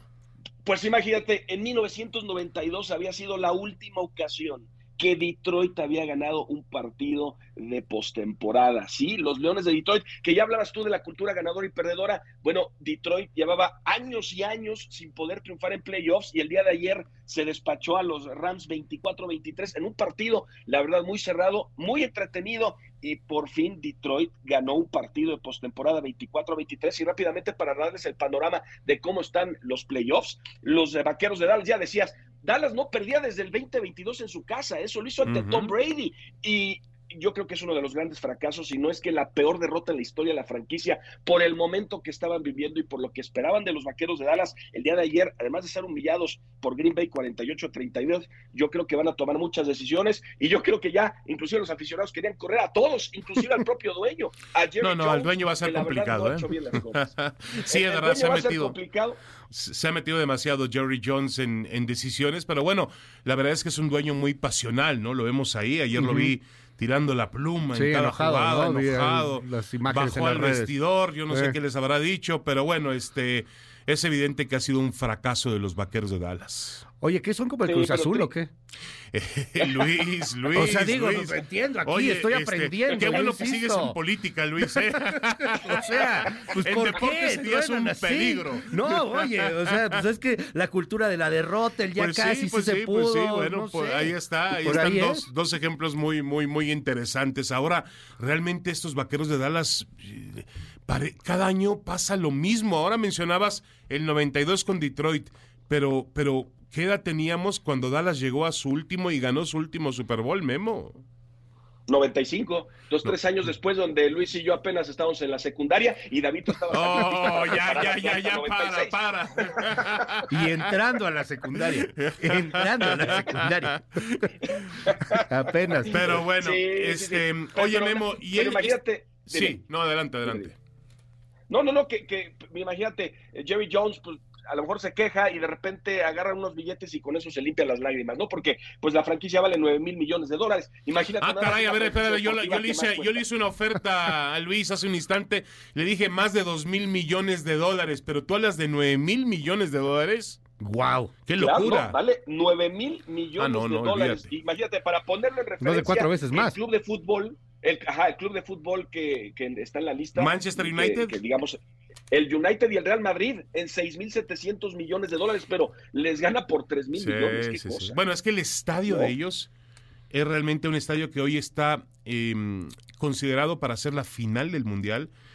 Eh, ¿No lo conoces, Luis? No lo conozco. Un día te- bueno, lo he visto, lo he visto por fuera. tienes- Nunca he entrado al Tienes estadio. que ir a ese estadio, porque además uno eh, pierde la dimensión de las cosas y dice, a mí me ha tocado incluso ver una pelea de boxeo ahí, la pelea Ujú. Pacquiao Margarito, y llegó un momento, Luis, en que, y Memo, en que dejé de ver el ring y estaba en una buena posición para ver la pantalla. De plano. La pantalla tiene una es gigantesca y tiene una definición Impresionante. impresionante, pero bueno, es un estadio muy bonito. Lástima por los vaqueros que no pueden ser ganadores. Bueno, pues eh, eh, te mando un gran abrazo, Memo Schutz. Nos vamos a escuchar y nos vamos a ver todos los días a partir de las 3 de la tarde, aquí en MBS Noticias. Aquí estaremos. Memo Schutz, estará Carlos Aguilar, estará André Marín también con nosotros, estará María Cel. Así que tendremos MBS Deportes de 3 a 4 de la tarde. Y aquí estaremos. Yo tendré el gusto, el honor de No, poder hombre. estar con Luis todas las mañanas hablando contrario. de lo que me apasiona, que son los deportes. Y yo el honor de aprender, David. De verdad, muchas gracias. Memo, te mando un gran abrazo. Bienvenido. De nuevo. Muchísimas gracias, querido Luis. Como siempre, un gusto. Eh, también mi casa radiofónica MBS. Nunca nos fuimos siete años de diferencia, pero aquí estamos de vuelta y ahora con este gran equipo, eh, por supuesto, junto a David. Así que lo que necesites, Luis, cualquier cosa, ya sabes que luego la, la- la cuestión generacional, si David a lo mejor se remonta mucho, háblame y ahí estoy listo. Muchísimas gracias, David Faitelson. Un honor. Al Muchísimas contrario, gracias. muchas gracias. Buenos días, Luis. Buenos días. Y gracias por los comentarios. Nos dicen excelente noticiero y sobre todo la elocuencia y estilo. Los estamos escuchando. Qué gran aporte la sección deportiva. Luis David en el 92 para mí eran como el Dream Team. Eh, Dallas es el Chivas de México, no es el Cruz Azul de México. ¿Qué opinan David y Memo sobre el tema de la disparidad que existe entre el dineral que gastan los futbolistas y los apoyos a otro tipo de deportes en este país? De eso deberían de hablar de pronto. Eh, nos dicen aquí en el, en el WhatsApp, americanos somos todos, no solamente los estadounidenses.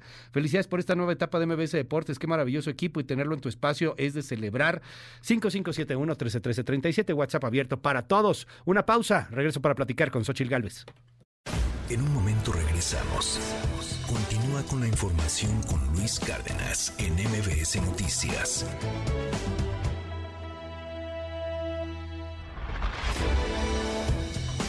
Ya estamos de regreso. MBS Noticias con Luis Cárdenas. Continuamos.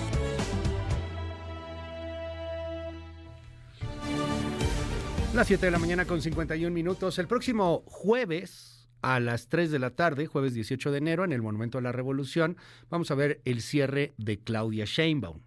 Este domingo, ayer, Xochil Gálvez cerró su precampaña. Lo hizo en la Arena Ciudad de México, una Arena Ciudad de México que estuvo abarrotada, llena de vítores, llena de vivas, llena de, de reclamos también hacia el López Obradorismo, llena de denuncias, llena de esperanza. Esto fue lo que dijo Xochil Gálvez.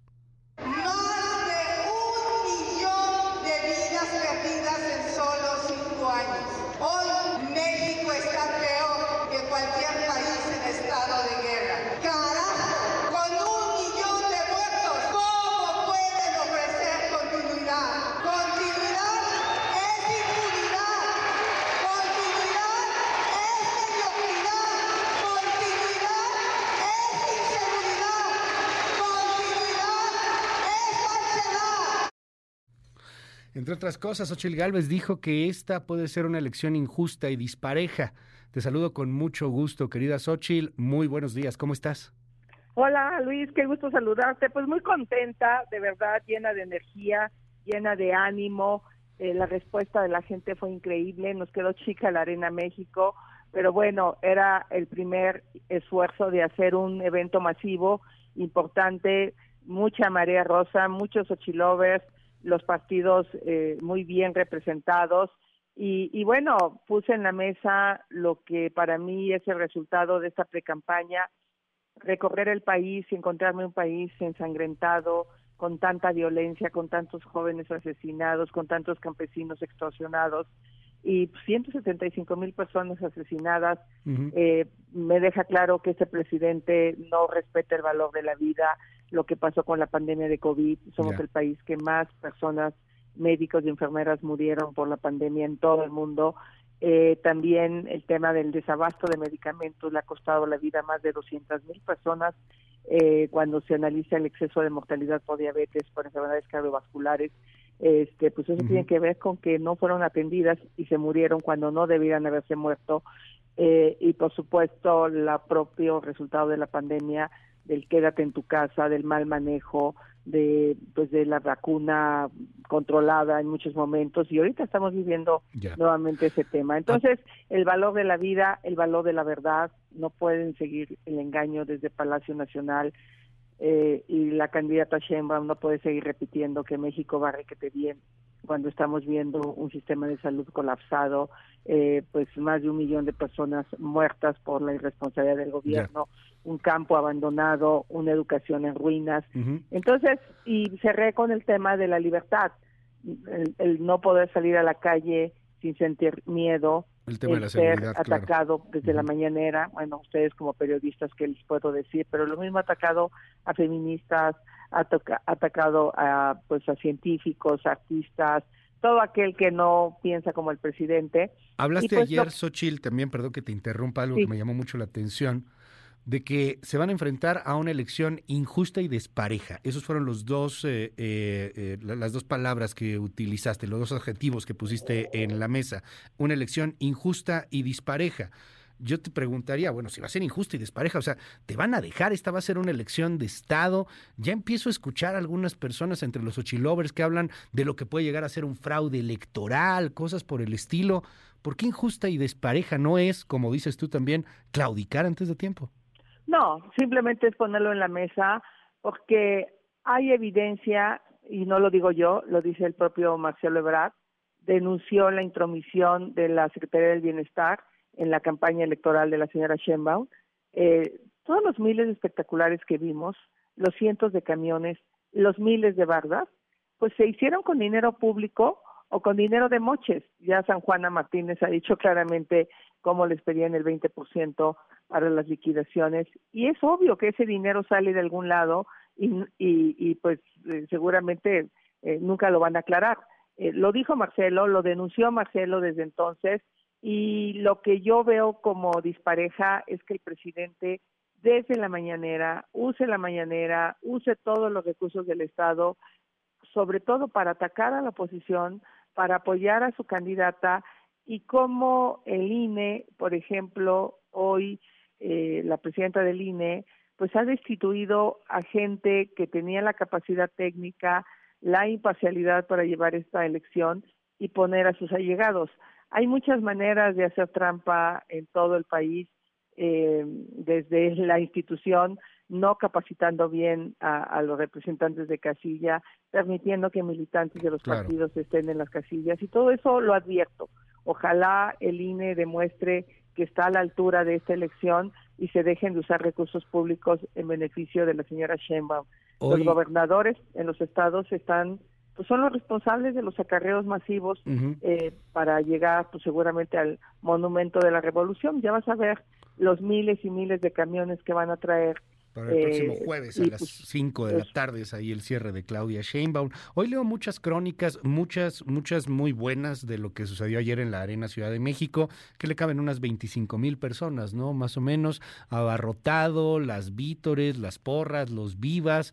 Eh, hay quien dice Xochitl siendo Xochitl, de nueva cuenta volvió a ser, volvió a aprender, al menos ahí, pero pues sigue estando estos prietitos en el arroz. El asunto de que Xochitl Galvez es una, los partidos políticos pues parece que son otros y, y, bueno, pues a final de cuentas son el carro en el que va Xochitl, pero es un carro pues que la verdad huele mal, hiede mal esto que sucedió con el acuerdo entre el PAN y el PRI, lo que hizo Marco Cortés, lo que te encabronó, así lo dijiste. ¿Cómo ir en ese carro? No, no has hablado con ellos, no jalaste las orejas, tienes alguna autoridad ahí, no te ayudan, ¿o sí? A ver, primero yo estoy aquí, los partidos finalmente, yo llegué por fuera, y eso hay que decirlo claramente, no era la candidata de los partidos, había otros candidatos que ellos estaban apoyando de manera mucho más importante. Las firmas las conseguí con los ciudadanos, un millón de personas firmaron por mí y eso hizo posible que yo fuera la precandidata de esta alianza. Eso debe de quedar claro siempre. Dos, nunca, nunca voy a permitir nada turbio, nada indebido. Eh, yo lamento este tipo de convenios, los condeno, me parece impensable, por, por ejemplo, que a mí alguien me hubiera propuesto una cosa así. Si ven mi, trayectoria en el Senado, siempre peleé para que fuera elegido el primer lugar eh, para el INAI, para la Corte, para, o sea, la gente más brillante, más capaz. Entonces, pues sí, es, eh, condeno el contenido de ese convenio, ya lo dije públicamente. Eh, es lo eh, hay que caminar con los partidos, eh, pero la garantía que yo le doy a los mexicanos es la que siempre he dicho, gente capaz, gente honesta, gente trabajadora. Y sí decirte que lo que pasa en Morena, o sea, de repente exculpan a Morena al 100%, pero pues está lleno de personajes que se fueron de los partidos con mala trayectoria. Te pongo el caso de Hidalgo de Más Allá, donde lo estaban investigando por la estafa siniestra, varios funcionarios de él están involucrados, varios alcaldes con lo del COVID justamente, pero el gobierno les daba los contratos a los alcaldes de con quién contratar los insumos médicos. Y pues de repente pues mejor te vas a Morena y, ya pues, la libras, porque Morena lo que ha hecho es jalar a gobernadores que tendrían que ser investigados, meterlos en sus listas y ahorita es la bronca que traen. Porque es que ese era, el tema, ese era el tema de Xochitl Galvez, o sea, el, asunto de, de, los ciudadanos, ¿no? Y, y, tú lo condenas, condenas lo que pasó, pues, pues con los que te están apoyando, como del otro lado, pues están igual, o sea, eh, yo, yo te lo digo desde el ciudadano de a pie, la persona que está viendo todo esto desde la barrera, los que están viéndolo ahí en el estadio, dicen, híjole, qué competencia de porquería. O sea, se están echando basura de un lado y del otro. Voy a poner, te voy a poner un caso nada más. A ver. Yo sí condené Ajá. y dije, no comparto ese convenio, no estoy de acuerdo, estoy en cabrón. ¿Qué hace la señora Sheinbaum? Protege a los hijos del presidente. Ok. No, es impensable, no, eh, son incorruptibles. No, a ver, por favor, al menos que diga que los investiguen, ¿no? O sea, al menos. O sea, de entrada sale a lavarle la cara. A mí no me vas a ver haciendo eso. Nunca me vas a ver a salir a lavarle la cara, al menos voy a decir pues, que se investigue, si hay algo que se sancione. Ella no, ella dice que todo está bien. Yo de verdad le pregunto, ¿de verdad está bien el sistema de salud? Que se dé una vuelta a Playa del Carmen, ahí donde se murió la niña atrapada en un elevador por falta de mantenimiento, que vaya a los hospitales y le pregunte a los enfermos si efectivamente hay los insumos para sus tratamientos. Eh, eh, entonces no puede decir que todo está bien, no puede tener eh, cero autocrítica a lo que está pasando. Yo sí la voy a tener y yo sí reconozco que los partidos que me acompañan se han equivocado, pero también reconozco que hoy a mí no me han condicionado a nada. ¿Es nada. suficiente el anti-López Obradorismo para poder levantar los ánimos? O sea, sí, te- mucha gente coincide con esto, ¿eh? inclusive de los dos lados. El país está cayendo a pedazos, Xochitl. Nada más veo la cantidad de notas de seguridad que tengo para comentar más tarde. Está para llorar. El asunto de salud está para llorar. El COVID con 16 hospitales saturados está para llorar. A ver, coincidimos todos en que está para llorar, pero el anti-López Obradorismo es suficiente para poder impulsar esto. El, el asunto de señalar constantemente al eh, anti-López Obradorismo o de, de, de clavarte, de, de- de utilizarlo como una plataforma, como un trampolín, eso es suficiente porque, ver. pues, nos guste o no, hay mucha gente no politizada, mucha gente que, que sí le da un poquito igual quién está eh, de un lado o de otro. Es que aquí las opciones son continuidad o luchar, claudicar o luchar. Ella dice que todo está bien. Por lo tanto, hay que seguir con el mismo modelo de seguridad, con el mismo modelo de salud, con el mismo modelo de educación. Esa es la pregunta que yo hago. Porque ella de lo que ha hablado todo el tiempo es continuidad. Y yo de lo que hablo es que necesitamos sacar a los pobres de la pobreza. Yo sí estoy convencida de que México está viviendo su mejor oportunidad y la estamos dejando ir. Veo hoy la pérdida de inversión extranjera en nuestro país, la salida de capitales. Es, es claro que México no está siendo el principal destino de las inversiones del mundo porque no hay Estado de Derecho, porque no hay energías limpias, porque no hay seguridad, eh, porque en algunos casos no, no hay agua, por supuesto que ese también es un tema. Entonces, no hay infraestructura, el puerto de Manzanillo ya está rebasado, no tenemos un buen aeropuerto internacional en la Ciudad de México, es una vergüenza lo que está pasando. Entonces, yo sí hablo de que hay que corregir eso, hay que, hay que apostarle a una visión de futuro y ya me verás en mis propuestas de campaña.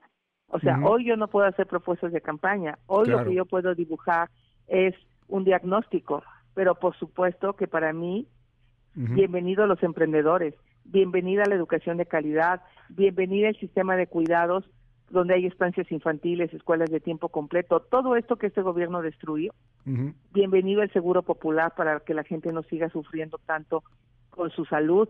O sea, tenemos que reconstruir el país. Eh, ella dice que no, ella dice que hay que continuar. Y yo también, ojalá acepte ir un debate contigo ahí en la radio, Ojalá, cara a cara, está para con- contrastar datos, ideas. Por eso le dije, y eso no es violencia política en razón de género, que si le dan permiso. Eso es simplemente porque su equipo de campaña o el propio presidente dice, no, no, no vaya, tienes tanta ventaja, que contraste, que se atreva, que se atreva a tener ideas propias, que se atreva a ser cuestionada por qué se cayó el metro, porque en ningún país del mundo se cae el metro, este, por qué no hay nadie en la cárcel, Eh, qué pasó en el examen, o sea, y que me cuestione a mí también. O sea, creo que eso es lo que quieren ver los mexicanos, pero yo casi, casi estoy segura que no va a aceptar un solo debate en las universidades, no va a aceptar un solo debate en los medios de comunicación, acuérdate de mí. Por eso le, le eché el reto ayer de que ojalá le den permiso y venga a los debates. Oye, viene el periodo de intercampaña. ¿Cuándo reinician las campañas? ¿Qué están pensando para salir? ¿Viene alguna reestructura dentro del equipo? ¿Qué nos dices en esta etapa? Mira, la, la ventaja ahorita es que ya muchos sabemos quiénes van a ser los candidatos y quiénes no van a ser candidatos, ¿no? Eso también fue un tema complicado. Eh, se va a fortalecer el equipo de campaña, se van a fortalecer el- los estados. Eh, ya prácticamente se cierra esta, este tema interno de los partidos, que eso pues sí distrae, eso sí genera ciertos conflictos. Eh, y en ese sentido va a reforzarse el equipo, la estrategia se está afinando de por dónde va a ir la campaña. El 2 de marzo empieza la campaña eh, y en este periodo de intercampaña me voy a seguir reuniendo con muchísima gente que ha querido reunirse conmigo y que no ha sido posible para dibujar el plan de gobierno. Eh, ¿Qué vamos a hacer? Por ejemplo, la gran pregunta es, ¿qué vamos a hacer con el aeropuerto? ¿Cómo vamos a resolver el tema del aeropuerto? Eh, otra gran pregunta es, ¿qué vamos a hacer con el sistema de salud, con el de educación, con el tema de cultura? Entonces tendré muchas reuniones con muchísimas personas en todo el país, con muchas organizaciones que quieren platicar conmigo. Eso no está prohibido. Lo que está prohibido es que tenga yo spots en la tele, lo que está prohibido es que yo haga publicaciones eh, promoviéndome, pero no está prohibido reunirse con la gente, no está prohibido que la gente se active. Yo le pediría a todos los que me están escuchando que se activen. Eh, de verdad, la única manera de enfrentar una elección de Estado es con los ciudadanos y no hay poder que esté por encima de los ciudadanos. El presidente va a intentar hacer sus trampas de siempre. Seguramente él desde la mañanera va a seguir haciendo campaña aunque esté prohibido, pero yo le pido a los ciudadanos que también se activen y que y que y que me ayuden. Tres valores están en juego: eh, la vida, ¿Cómo eh, la verdad y la libertad. ¿Cómo te ayudan? ¿Cómo me ayudan? Pues trabajando en calle, promoviendo, convenciendo, visitando vecinos, haciéndoles ver que las cosas no están bien, haciéndoles ver que no se van a quitar los programas sociales, que el presidente acabe con ese cuento, no se van a quitar los programas sociales, son un derecho constitucional, pero estoy convencida que los mexicanos merecen más que programas sociales, merecen un empleo digno, merecen educación, pero sobre todo merecen paz y tranquilidad. El campo está destruido, abandonado, ya ve el precio de la cebolla, ve el precio de jitomate, porque no han tenido apoyo los campesinos. Entonces, este, vamos a enfrentar un problema grave alimentario el próximo año o este año inclusive por la sequía tan prolongada que hemos tenido y la escasez de agua. Déjame cerrar con este tema, Xochitl. Sé que es un tema complicado también para, para ti, que, que no has hablado mucho de pronto de, de este asunto, pero como empresaria sabes medir los resultados y sabes que los resultados son importantísimos, que los números son importantísimos. Ahí hay números hoy, hay muchos, estoy hablando de encuestas, por supuesto, algunos medio extraños en donde ponen, pues no sé, a Claudia Sheinbaum pues, 60 puntos arriba de ti, una cosa por el estilo, a lo mejor ahí sí es un poco difícil de creerlos, otros un poquito más cerrados. ¿Cómo lo ves? ¿Cómo, ¿Cómo se siente? ¿Cómo se evalúa con, este, con esta visión de resultados empresarial, eh, sentada eh, con, con visión hacia, hacia, hacia poder obtener logros, este cierre de precampaña? ¿Cómo inicia la campaña 2024 hacia la presidencia de la República? Primero decirte que en una campaña las cosas pueden cambiar en una semana. Si no, pregúntale a Peña Nieto con su visita a la Ibero, cuántos puntos cayó, ¿no? O sea, si hay Porque cosas que aún que así mueven ganó, las ¿eh? campañas. ¿Mandé? Que aún así ganó, digo. No, digo, pero sí fue una una una una, una crisis. Ujú. Pregúntale a Felipe Calderón que iba a 23 puntos abajo cuando empezó la campaña, ¿no? Este, y ganó. Mira. Entonces, eh, yo he remontado 35 puntos. eh, en la última remonté 25 puntos en la Miguel Hidalgo en seis semanas. Ok. Eh, yo lo que siento en lo personal es que la gente todavía no estaba en modo campaña. Si Ok. no nos podemos equivocar, tenemos que salir con una campaña contundente. En eso estamos. Estamos preparando ya el arranque. Pero son tres meses. La gente está un poco ya cansada también porque esto Sí. empezó hace cinco años con AMLO. Este, y ya Claudia empezó hace dos años. Entonces ya como que la gente no sabe qué, qué- en qué momento, pero siento que a partir de enero la gente como que ya se dio cuenta que llegó el 24. Veo eh, los lugares para expedir la credencial de elector del INE ya saturados, las filas largas y largas. Se ve que la gente sí quiere participar y eso es un buen indicio. Si la gente participa, esta va a ser una elección histórica. Eh, va a ser una elección dura, sí, pero eh, si Claudia cree que ella ya ganó y que ya le van a poner la banda presidencial, está muy equivocada. Si ella eh, no se da cuenta que continuidad es impunidad, que continuidad es inseguridad, eh, pues eh, la verdad está, está, está mal, porque el ánimo de la gente no es que el país está bien. Y también otra cosa, una cosa es Andrés Manuel y otra cosa es ella. Ella de verdad es patética verla defendiendo la corrupción de los hijos del presidente. Dijeron primero los pobres, mangos, primero los López, esa es la verdad. Y todo México lo sabe. Entonces, eh, pues aquí hay dos opciones, claudicar o luchar, y yo invito a todos a luchar. Vamos a luchar, vamos a sacar esta elección adelante. Eh, vida, verdad y libertad es lo que está en juego en esta elección. Si ellos ponen la siguiente ministra de la Corte, ya sabemos lo que va a pasar. La vamos a poner nosotros y vamos a poner a gente honesta, a gente que respete la Constitución. Vamos a defender a las instituciones. Yo sí respeto la ley. Yo soy una mujer que va a impulsar las energías limpias, que va a impulsar proyectos de infraestructura que beneficien la generación de empleos. Yo soy una mujer que no solo se dice ambientalista, que sí es ambientalista. Claudia fue a defender las energías sucias al Congreso, fue a defenderlas y hoy Cadereyta está ahogada en contaminación toda la región de la zona metropolitana de Monterrey por la política de este presidente de seguirle apostando a los combustibles fósiles. Y aquí tenemos a Tula pegada también con la termoeléctrica llenando de contaminación a la Ciudad de México. Entonces, aquí están los dos proyectos, uno es continuidad, otro es innovar, el otro es emprender, el otro es apostarle a la clase media y sacar a los pobres de la pobreza. Xochil Galvez, te aprecio muchísimo que me hayas tomado esta comunicación. Eh, nos seguiremos viendo y hablando si nos das oportunidad a lo largo de la campaña. Y, y bueno, pues, pues mucho éxito. Gracias. Es Y Xochil Gálvez. A luchar, despierten, despierten, despierten. Gracias. Gracias. Xochil Gálvez es la precandidata, candidata de eh, la alianza de la oposición PAN-PRI-PRD a la presidencia de la República. En un momento más platico con Jorge Álvarez Maínez. Eh, hemos tratado de localizar y de tener alguna conversación con Claudia Sheinbaum. De momento, bueno, pues no hemos podido tener respuesta. Está abierto el micrófono y el espacio también, pues para la candidata del oficialismo, Claudia Sheinbaum. Buen comercial para Xochil Gálvez, dándole preguntas y espacios a modo. Ya sabemos cuál es tu línea. Otro aquí me dice, ahí vas a atacar a Xochil Gálvez, es lo único que haces. Eh, bueno, aquí mucha gente que está con Xochitl, mucha gente que no está con Xochitl. 5571 1313 37 8 con 12. En un momento regresamos. Continúa con la información con Luis Cárdenas en MBS Noticias. Ya estamos de regreso. MBS Noticias con Luis Cárdenas. Continuamos. Primeras planas. El Universal. Un desafío sacar la gasolina de dos bocas. La terminal naviera de la refinería Olmeca está incompleta, enfrenta niveles de saturación y es inseguro para la operación de los barcos, afirma análisis de la CEMAR. Milenio. Se triplicó gasto social con máximo beneficio para adultos mayores. La 4T ejercerá 680 mil millones de pesos en programa para estudiantes, campo, personas con discapacidad y viejitos, a quienes toca 70% del monto. Reforma.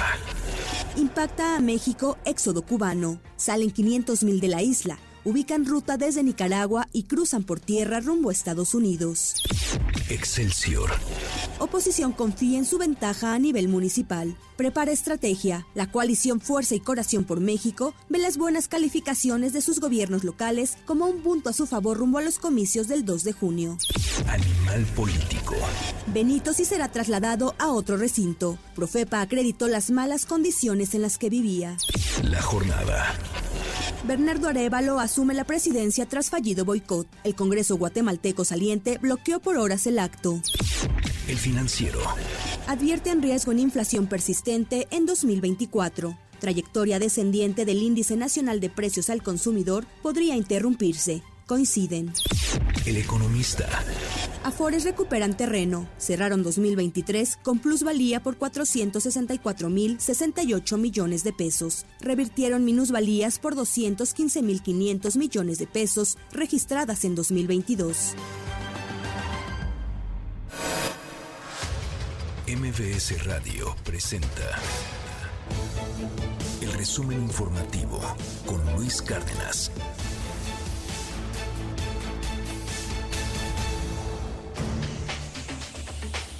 Diana Alcaraz, qué gusto saludarte. Muy buenos días, ¿cómo estás? Hola, buenos días Luis. Vamos con un resumen informativo. Buenos días a todos los que nos ven y nos escuchan. Y es que desde Palacio Nacional el presidente López Obrador explicó que la reforma laboral que presentará el Congreso de la Unión tendrá dos propósitos fundamentales. Que el salario mínimo no aumente menos que la inflación y corregir gradualmente el sistema de pensiones que se aprobó en el exmandatario Ernesto Cedillo.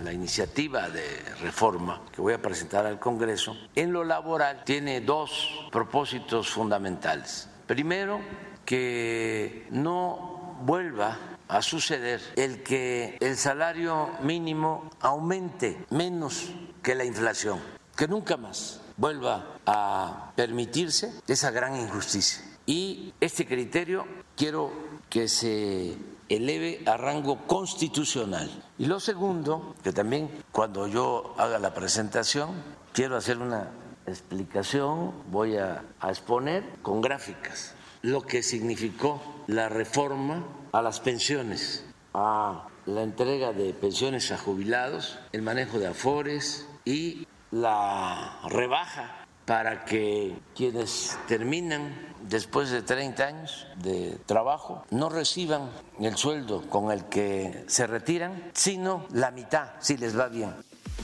La diputada trans Alma Luevano denunció nuevamente que ha recibido amenazas de muerte, por lo que más que nunca teme por su vida. A unos días de que el presidente López Obrador le ofreció disculpas por la llamada hombre vestido de mujer, la legisladora morenista insistió en que es urgente la reunión que el mandatario le prometió para así revisar la agenda LGBT+. Hoy más que nunca temo por mi vida. Desde hace años me han estado amenazando de muerte. Desde hace años me han estado señalando por mi identidad. Pero hoy más que nunca me están amenazando de muerte. Es lamentable lo que está sucediendo con mis hermanas trans. Ayer mataron a una hermana trans, Miriam Río, por levantar la voz. Es importante acercarme con el presidente, que me escuche. Esa agenda urge. Tenemos que ponerle alto Colectivos de búsqueda de víctimas de desaparición reclamaron a Teresa Reyes, titular de la Comisión Nacional de Búsqueda, el despido injustificado de decenas de integrantes de las comisiones locales. Exigieron además la recontratación de los mismos. Lo anterior se conoció luego de que se revelara un video de la reunión que sostuvieron ambas partes el jueves pasado en la Secretaría de Gobernación. Ya sabemos que usted está ocupando una silla que nosotros no queremos que la ocupara, que no la reconocemos. Tampoco vamos a reconocer al personal que usted contrate a modo. Y exigimos que por lo menos el personal que nosotros conocemos, que es personal de campo, ya que de verdad, y perdónenme la expresión, que sí se sale a partir la madre con nosotros a buscarlos. Y por fin la jirafa Benito será enviada de Ciudad Juárez, Chihuahua, a African Safari en el estado de Puebla, luego de que un juez de distrito, a través de un amparo indirecto, autorizó su traslado. Por ello, este fin de semana, decenas de familias aprovecharon para acudir al Parque Central en Juárez para despedir al ejemplar. Sin embargo, hasta este lunes, Benito continúa en Chihuahua, por lo que Santiago de la Peña, secretario de Gobierno de la entidad, llamó nuevamente a la Profepa a facilitar el viaje del mamífero. Lo que necesitamos es que Profepa pues ayude a agilizar los trámites, que no convierta esto en un proceso administrativo lento.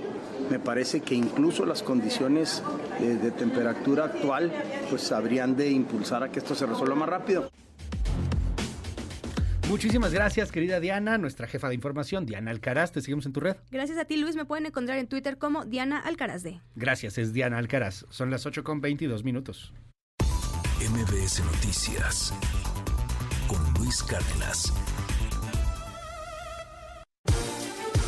Aquí en el estudio, Jorge Álvarez Maínez, precandidato, candidato en unos días más de Movimiento Ciudadano a la presidencia de la República. Jorge, bienvenido, ¿cómo estás? Luis, muy buenos días, muchas gracias por recibirme aquí en MBS y saludos Hombre. a toda la gente que sigue este eh, programa importante. ¿Te acuerdas que hace, qué será, hace dos, tres meses veniste, ¿no? También Sí. aquí al espacio y platicábamos de, de muchas cosas, de Movimiento Ciudadano, de Samuel García, de Dante Delgado, de lo que representan los naranjas. Yo no me imaginé que ibas a ser precandidato presidencial, bueno, que ibas a ser el candidato presidencial. Pues yo, yo tampoco en Sí, ese momento, este... claramente no, ¿no? En ese momento tampoco lo imaginaba, Luis, pero eh, yo creo que si te dedicas a esto, pues tienes que estar preparado, tienes que estar, eh, haber visualizado cómo harías un reto así, cómo lo desempeñarías, y me siento preparado, Luis, este, siento que eh, hay mucho que aprender en constante eh, aprendizaje que tiene el servicio público. Eh, le criticamos mucho esa frase al, al Luis Videgaray eh, cuando llegó diciendo que, que iba a aprender. Pero creo que hay que aprender en el servicio público y creo que pese a ese sentido de responsabilidad de decir no, eh, no nunca puedes abarcar todo, siento que tengo la preparación para este reto, eh. Luis, para primero alcanzar la candidatura a la nominación presidencial de Movimiento Ciudadano. Será la primera vez que Movimiento Ciudadano esté en la boleta presidencial. Y después para competir y, y creo que hay una oportunidad incluso A ver, de bueno, la, triunfo. la- la primera ya la tienes. O sea, ya la candidatura ya está, con todo y que te impugnó el PRI y te impugnó también Indira Kempis. Permíteme preguntarte ahí un tema, porque pues, de alguna manera creo que, no sé, estas no fueron precampañas. O sea, es una campaña adelantada de Xochitl Gálvez, de Claudia Sheinbaum, iba a ser de Samuel García, pasó lo que pasó, ya lo hemos platicado muchas veces, y al final, pues fue tuya. O sea, competencia no tienes, y eso es lo que te está peleando Indira Kempis, entiendo. Bueno, ella no, no milita en Movimiento Ciudadano, además se salió ¿No de, la, de la fracción, no. Este, yo Pero no tendría, no tendría demasiado, porque es el PRI. Dice que le violaron Este, sus Es el derechos PRI no sé qué. el que está en esta guerra sucia, en esta eh, campaña en mi contra. El PRI es el que está detrás de haber bajado de la contienda a Samuel García. Personalmente, el dirigente del PRI, el peor dirigente del PRI en la historia del PRI, que ya es mucho decir, eh, Alito Moreno, fue el que operó contra Samuel García en eh, espacios del Poder Judicial, en espacios del Congreso de Nuevo León, el que impidió los acuerdos en el Congreso de Nuevo León. Hay que recordar que aquí el PRI y el PAN le dieron el interino a Sheinbaum. Eh, Martí Batres es interino con los votos del PRI y del PAN. Eh, y ese gesto de elemental decencia política, democrática, que se tiene eh, cuando hay elecciones, se vota a un proyecto y hay necesidad en una licencia del de, el interinato, pues no se tuvo con Samuel García porque le tiene muchísimo miedo, porque la alianza sabe que se van a ir a un tercer lugar con Movimiento Ciudadano inmediatamente eh, eh, eh, empiece la elección. Sé que eso no va a suceder hasta que empiecen las campañas a partir del primero de marzo, pero ellos lo tienen muy claro, van a hacer todo por descarrilarme como lo hicieron con Samuel García. Sin embargo, pues se van a quedar con las ganas, Luis. Por descarrilarte. Hoy hay muchas cosas primero para que estés en el carril, ¿no? O sea, para que digamos, híjole, viene fuerte Jorge Álvarez Maínez. Muy distinto pasó con Samuel García, te lo digo con todo respeto del mundo, pero pues esta campaña, el Fosfo Fosfo y que van en el Tesla y que va Mariana y que a mucha gente no sabes cómo la sacaba de quicio, se enojaban. Aquí hay un choque generacional evidente, pero Jorge Álvarez Maínez, pues no te ubica mucha gente, querido Jorge. Y ese es el, ese es el reto, Luis. Yo no me ofendo, para empezar, que tú me digas eso o incluso cualquier este, visión crítica.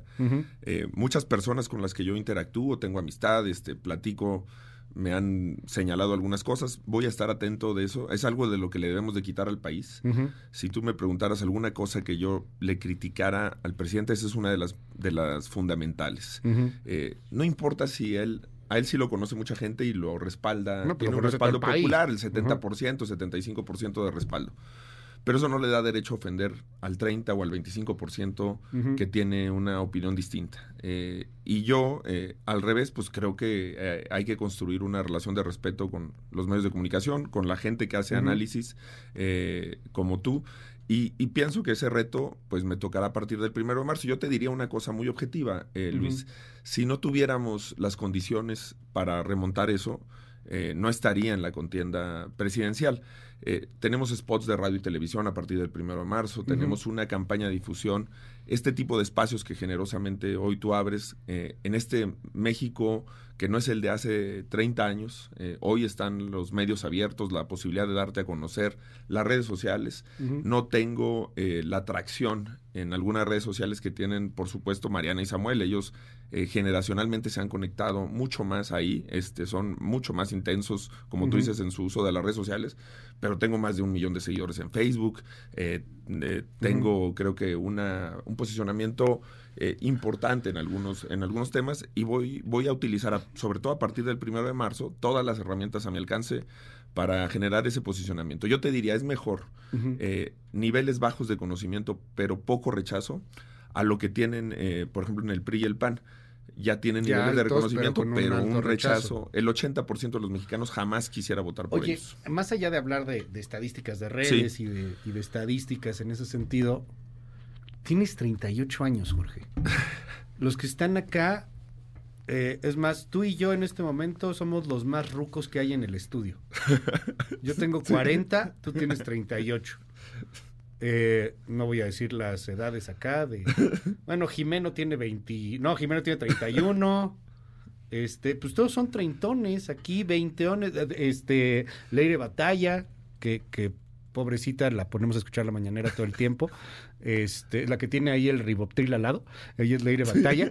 ella tiene 25 años, es 25, 26 Leire, 26, ¿no? Bueno, 26 años, la más joven aquí en este equipo, pero todo, este, todo este equipo es de chavos. Es centennial como Mariana. Es centennial, ajá. Pero eh, ellos no, tienen, ellos no van a tener una pensión, por ejemplo, o sea, lo Afore, ¿no? E, el, tema del seguro social. Sí. El tema de de un trabajo, ya, ya deja tú lo digno. No, un trabajo formal. ¿Qué es eso? Este, o sea, eres la voz. No sé si seas la voz, pero eres el candidato joven. Las otras candidatas pues, tienen arriba de 60 años. Sí. Este, no estoy diciendo que sean viejas, no, no van a decir que violencia política de género, cosas por el estilo, pero estoy hablando de que no hay un representante de, además, quien es el sector demográfico más importante en este momento en el país, que son los treintones. ¿Qué le dices a ellos, a los que no tienen chamba, a los que no pueden comprar una casa, a los que tienen el sueño de, de tener un coche y el único sueño que pueden cumplir es un Starbucks de 100 pesos todos los días? ¿Qué les dices a ellos? A Y a los que veces no ni pueden eso, tener ¿no? cultura Este- financiera. A veces ni eso. Yo creo que ese es el tema fundamental, eh, Luis. eh, y sí, quiero ser la voz de esa generación, de la generación mía, de, de Samuel, la, la generación millennial, de la generación de Mariana. Y no en un asunto, como tú dices, de, de confrontarnos con la generación de nuestros padres, de nuestros tíos, este, sino de una reivindicación esencial. Eh, como tú dices, pues yo vengo de una familia en la que mi padre tuvo su jubilación, su pensión, este, esa generación de nuestros padres tuvo muchas mayores eh, facilidades para acceder a terrenos, a casas, a edificar un sistema. Y creo que eh, se le robó a nuestra generación el derecho al bienestar, a la felicidad. Eh, se dice que porque es una generación de cristal, que de todo se quejan, pero ahí están los datos, las horas trabajadas, la preparación de nuestra generación. Somos una generación que se preparó, que fue a, la- a- a estudiar carrera, en muchos casos posgrados, y hoy enfrenta todo un ambiente de precariedad. Y creo que eso se tiene que corregir. Este, ahorita que, que- que veía el tema de, de- de la- del acceso al, al noticiero, donde se mencionaba este tema del salario y de las pensiones, pues esa es una de las cosas en las que nosotros hemos tenido una coincidencia sin ambages con este gobierno, y no solo una coincidencia, nosotros pensamos que hay que ir mucho más allá. Yo hace eh, ocho años hablaba de que se podía tener un salario mínimo de al menos 200 pesos, hoy es una realidad, hemos apoyado esa agenda, hemos construido esa agenda con el gobierno, he hablado de las licencias de paternidad, Luis, este, en esta construcción de superar esa precariedad generacional, somos una generación que ya está asumiendo la paternidad de forma distinta, que ya estamos compartiendo esos roles con la pareja, con la familia, que tenemos el derecho a estar con nuestras hijas y con nuestros hijos, que nuestras parejas o compañeras tienen el derecho también a seguir con sus proyectos profesionales y que nosotros asumamos eso, pero necesitamos hablar de esos empleos bien pagados, de ese sistema de pensiones. Eh, creo que tenemos también mucha congruencia al hablar de esos temas porque Nuevo León y en Jalisco están siendo una realidad muchos de esos temas que estamos planteando. Y el asunto que yo creo también primordial del acceso a la vivienda, que hay que democratizar ese acceso. Los chavos de hoy día, la generación de hoy día, estoy hablando de los menores de 35 años, están más fregados que sus papás. Sin duda. La mayoría. O sea, esta movilidad social se, se fregó, se tronó. Y, y seamos francos, o sea, tú eres, tú eres una persona seria. De hecho, es algo que te critican mucho. eres muy serio, o sea, como que falta ahí ese tema, ¿no? Es lo que te dicen de, de- de repente. Pero en esta seriedad yo te preguntaría, Jorge Álvarez Maínez, o sea, pues, pues ¿cómo se, cómo se puede ir corrigiendo? Tú dices, lo voy a corregir, es súper complejo el tema. No creo que un sexenio baste para cambiar el desastre que hay. Sin duda no basta un sexenio, eh, Luis, pero se pueden hacer muchísimas cosas. Hay, hay lugares, hay ejemplos en los que en un sexenio, eh, yo tengo la referencia de Rodríguez Zapatero en España, de Tony Blair en Inglaterra, de varios gobiernos a los que le he dado seguimiento. Eh, eh, y creo que en un sexenio se pueden reformar muchísimas cosas, eh, poner el país en una dirección distinta. creo que por supuesto se tiene que enfrentar ese problema asumiendo que el origen de ese problema es la desigualdad, que no pusimos en el centro principios. Yo pienso que más allá de propuestas y políticas públicas específicas, hay que tener principios transversales. El principio de justicia intergeneracional eh, me parece que es uno de los principios fundamentales, precisamente porque una generación no puede construir su bienestar eh, agravando las de los siguientes. No solamente me preocupa mi generación, sino la generación de mi hija, de mi hijo, que eh, parece que sería peor esa precarización. Y en términos, por ejemplo, del acceso al medio ambiente, estamos hablando de cosas tangibles eh, y, por ejemplo, eh, el tema del el aire que están respirando nuestras hijas y nuestros hijos, eh, el acceso al agua, que lo estamos comprometiendo, todo lo que implica la destrucción a la naturaleza. Y sobre lo que dices de la seriedad, pues yo diría un apunte. Yo creo que el tema es diferenciar los espacios. Hay que ser serio en el concierto, en el fútbol, gritar, ir ahí, este, y en, en otros espacios, en espacios de discusión de ideas, de, de debate, pues hay que eh, también tener esa, esa Hay formalidad. más Hay que- seriedad, ¿no? A hay- ver, hay que dice- ponerle seriedad a todo, incluyendo a la diversión. Te, te puso ayer, ayer, ¿no? Ayer fue el spot este donde salen los tenis fosfo que te la da Samuel García. Yo no sé si le puso talco Pero yo no me pondría sus tenis. Pero, o sea, échale talco, échale tig, no sé, algo, porque eso de que nos pasamos los tenis así. No, ya pues, le dije no que, sé. que me pase el Tesla, ¿Qué que, que tal los tenis compadre que- sea, no? O sea, oye, ahí está, no soy bien compadre, ponte mis tenis, pues, este, está cañón. Pero suena como que él te da el- la estafeta, como si fueras, pues, no sé, Fosfo 2. No, no jala eso, ¿eh? No sé, ¿o sí? Fíjate que ayer tenía una entrevista en donde este, respondo eso. Mira, para empezar, yo no tengo esos problemas de, del ego. Este. Recuerdo mucho porque el 94 nos, nos cimbró a, a nuestra generación. Estábamos Sí, hablando sí. que tú y yo somos de la misma generación. Estoy seguro que tú te acuerdas perfectamente de, yo del tenía 10 94 años por ahí, y este 10, gran 11 años. documental de Diego Sorno que lo ha recreado este, nos permite conectarnos con esa base. Y yo recuerdo, y lo, lo ves en el documental, que Ernesto Cedillo eh, le tenía envidia y celos a la memoria de Luis Donaldo Colosio. ¿Cómo no? No quería que se hablara de él, no quería que se mencionara, no quería... eh, eso fue una tragedia, no comparo las situaciones, pero yo, eh, de los talentos de Samuel, de su posicionamiento mediático, de su posicionamiento en redes, como amigo y como compañero y como aliado, me siento orgulloso y no compito con su estilo, con las cosas que él haga. Era importante para nosotros, como tú dices, como fue muy corta el periodo que él tuvo de precampaña, como iba a ser muy corto lo que yo tuviera, que le quedara muy claro a los seguidores de Movimiento Ciudadano, a sus seguidores, a quienes sabían que, por un lado, que la precandidatura de Movimiento Ciudadano estaba viva, y por otro lado, que había este cambio de estafeta, y por otro lado, es que lo habíamos decidido juntos y en, en unidad, en consenso. Eh, creo que eso se cumplió. Pero sí, me tocará a partir del, del primero de marzo y en estas entrevistas, en estas oportunidades, marcar mi estilo. Y lo que te decía, que yo le digo a Samuel que, que los tenis se los regreso, pero que me aviente el Tesla. Que, que, que- los tenis que no manches, ¿no? Ese- Oye, ese es eh, el bueno. dice, dice Enrique Alfaro, por ejemplo, sobre esto, pues que esta es la política de la banalidad, de la frivolidad. Durísimo, ¿eh? Cuando te destapa Samuel, después se enojó Dante Delgado también ahí, no, ¿por qué? Nadie lo destapó, fue consenso. Eh, ¿Qué tanto es consenso? ¿Qué tanto fue dedazo? ¿Qué pasó ahí? ¿Qué tan unidos están? Se empieza a hablar de que Enrique Alfaro no te va a apoyar, que, que apoya a su candidato, a Lemus, pero no va a apoyarte a ti, más bien apoyará a Xochil Gálvez. ¿Qué dices? ¿Cómo están en los naranjas? Pues yo creo que si tomara esa decisión, pues no iría mucho con lo de la banalidad. Yo no, yo no hago. TikToks ahí este, brincando y con, con el pavo. Yo no voy a hacer ese tipo de ridiculeces. Este, yo creo que. Pero eso sí las hace Samuel. Este, no, no creo. Este, yo, si los ves, hay que comparar. peores, no manches. Yo pienso que hay, hay, Ajá. hay, hay gente que es original y hay gente que quiere hacer malas imitaciones y luego por eso no conectan con, con los electorados que buscan. Pero, pero más allá de eso, este, yo te diría, sí fue un consenso.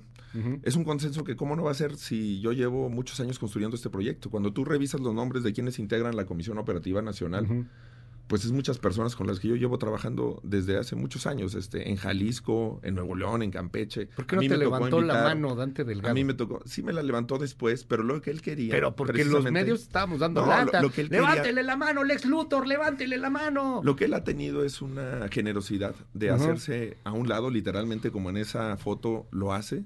Él quería que estuviera en la foto principal, que la foto de los medios fuera el próximo gobernador de Jalisco, que es Pablo Lemos, justamente tú lo acabas de mencionar, que para mí fue muy valioso que estuviera en el registro, que los integrantes de la Comisión Operativa Nacional de Jalisco respaldaran esta postulación, que estuviera la presidenta del Consejo Nacional, Verónica Delgadillo, Clemente Castañeda, que coordina a los senadores, que fuera la foto con Pablo Lemos y con Samuel García, para que además mandáramos el mensaje de lo nuevo. Pero te decía, pues yo a Enrique lo respeto, él sabe que no soy una persona banal, tenemos una historia común, él sabe que quien más lo representa en términos de agenda, de visión de país en esta contienda presidencial soy yo. ¿Ya hablaste con él? Eh, he hablado muchas veces con él, lo busqué antes nuevamente. pero ahorita como Lo busqué candidato. antes nuevamente eh, y le dije algo muy claro, que lo reitero. Lo voy a seguir buscando. eh, Yo estoy abierto a tener un diálogo con él. Uno de los centros de mi discurso, no solamente ahora en la precandidatura, sino en la campaña, será el modelo de gobierno que él inauguró. El buen gobierno de Movimiento Ciudadano nace con Enrique Alfaro en Tlajomulco, con Enrique Alfaro en Guadalajara y con Enrique Alfaro en Jalisco. Eh, ya después está el caso de Zapopan con Pablo Lemus, luego con Juan. José Frangé. Ya después está el caso de eh, Samuel García en Nuevo León, que es un extraordinario gobierno desde mi punto de vista. Pero yo reivindico el tipo de gobierno, el estilo de gobierno de eh, Enrique Alfaro. Creo que es un gran gobierno con muchos resultados en materia de educación, de economía, eh, y creo que es un gobierno muy eh, ligero, liberal, que combina muy bien este compromiso social con una promoción del desarrollo de la parte productiva. y entonces voy a tener, estoy seguro que voy a tener un diálogo con él y estoy seguro que así como voy a convencer a millones de mexicanos que hoy o no me conocen o no están pensando en votar por mí, que lo voy a convencer a él que sí me conoce. Dos temas para cerrar, Jorge Álvarez sí, eh, ha habido gente que dice en algún momento van a declinar por la oposición, se van a ir a favor de Xochitl Gálvez o en dado caso a favor de la misma este, Claudia Sheinbaum. ¿Qué dices de quien no está apostando a, ti, de quien dice es que no esas ni el registro alcanzan? Pues como bien dices, que, se juegue algo. A cualquiera se aceptan, se aceptan apuestas en ese sentido, porque yo voy a llegar hasta el final, voy a ser competitivo, estoy seguro que la, el final de la elección va a ser Nunca eh, Sheinbaum y Morena contra nosotros, eh, lo que ellos representan contra lo que representamos nosotros, porque México eh, ha descartado al PRI y al PAN, este, eso lo tenemos medido, evidenciado, y que le vamos a ganar. Este, estoy seguro que vamos a dar la sorpresa, que lo vamos a hacer con consistencia, con disciplina. Eh, cuando digo esto, me disculpo por la arrogancia que pudiera tener una afirmación así, desde dónde partimos, pero si yo no creyera en eso, no, no estaré aquí. Yo les digo, yo le voy a San Francisco y el, el coreback que nos está llevando ahora a ser campeones de conferencia, este, bueno, el primer lugar de conferencia, estoy seguro que vamos a ir al Super Bowl, fue el último elegido. El ¿Vas a ir al Super Bowl? Yo voy a ser el Mr. Irrelevant de la contienda. Oye, pero vas a ir al Super Bowl porque imagino Fíjate la foto, ¿eh? no, no, y porque yo tengo, tu foto yo tengo, Super Bowl. Ahí está, véanlo, se Sí, voy a seguir yendo a los deportes. Acabo de ir con Patricia Mercado a ver a los capitanes. Voy a seguir yendo a los deportes. Este, que siempre me ha gustado. Voy a seguir yendo a los conciertos que me gusta ir. Este, siempre me ha gustado ir al Pal Norte, ir al, al Vive Latino, siempre me ha gustado ir a los conciertos, voy a seguir yendo. Pero yo creo que eh, el Super Bowl y Las Vegas están malditos. sí, ahorita no. Para los políticos. Entonces, este, por lo pronto ese no. Pero sí, sí voy a seguir yendo a, espectáculos deportivos. Y lo, y, lo que te digo es eso, pues bueno, no, no veo ninguna declinación porque además lo que el país necesita es una alternativa política, Luis. Si no, nosotros nos hubiéramos sumado a cualquiera de las coaliciones, hubiéramos obtenido cargos, puestos, eh, expectativas de ese tipo, pero lo que está planteando Movimiento Ciudadano es algo distinto. Oye, este, ¿Que eres reggaetonero? Sí, este, sí, sí soy. Me, mira, me gusta, sobre, soy sobre todo rockero. Y yo sé que muchos rockeros me van a escuchar y me van a decir, oye, este, nosotros odiamos el reggaetón. es que hasta ahí las generaciones están divididas. No puede ¿eh? ser, pero yo sí o sea, creo los de arriba del 35 el reggaetón no, ya no les gusta, los de abajo ah, se ven viejitos. Te decía ahorita que soy de los de la generación de los viejitos, de Don Omar, del reggaetón viejito. incluso de cuando empezó un poco como reggaetón eh, Calle 13, Residente. O sea, reggaetón eh, champán no te gusta. Pues también, también le entramos ya, este, cuando, cuando te las ponen, sí, voy mucho al ciclo, este, ah, perdón por el comercial, bueno, a las clases de bici estática, y es una de las cosas que me ah, gusta, la música que ponen ahí, este, me gustan las bodas, este, pero sí, sí, sí le entramos con, con, con ganas al reggaetón, a la banda, a la cumbia, a la salsa, soy, soy melómano, pero plural, como decía mi querida Ivonne Milgar, que hizo ese perfil. Te veo, este, con tu Yeti naranja, este pero no con los tenis naranjas. Pues los vamos a usar justo cuando haya que ir a la campaña, a los eventos, este tengo también lo, lo, mío, unas botas este, que, que, ahí me, me, compré, que voy a estar usando. ¿Botas Me gusta mucho el color naranja, me gusta mucho el color eh, naranja, las, las corbatas creo que se ven muy padres y demás. Pero como te decía, yo tendré mi sello, mi estilo, este, también este, me parece importante eso. Esquirol te dicen aquí en el WhatsApp. Esquirol.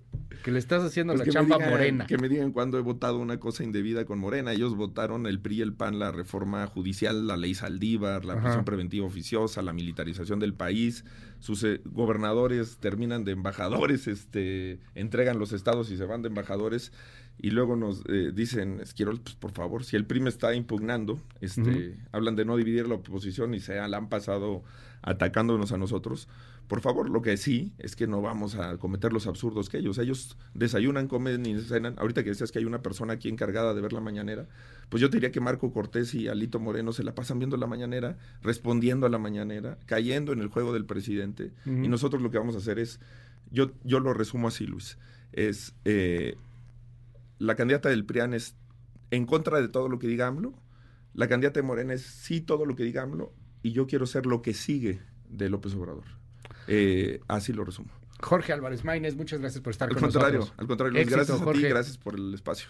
Al contrario, 8 con 45. Platiqué hoy con Xochil Gálvez más temprano. Platicamos con Jorge Álvarez Maínez también.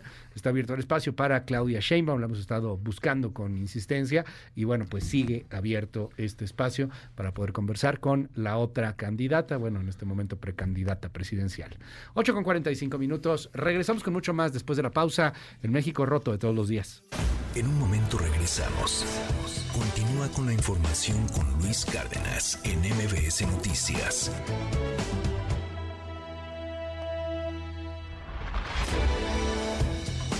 Ya estamos de regreso.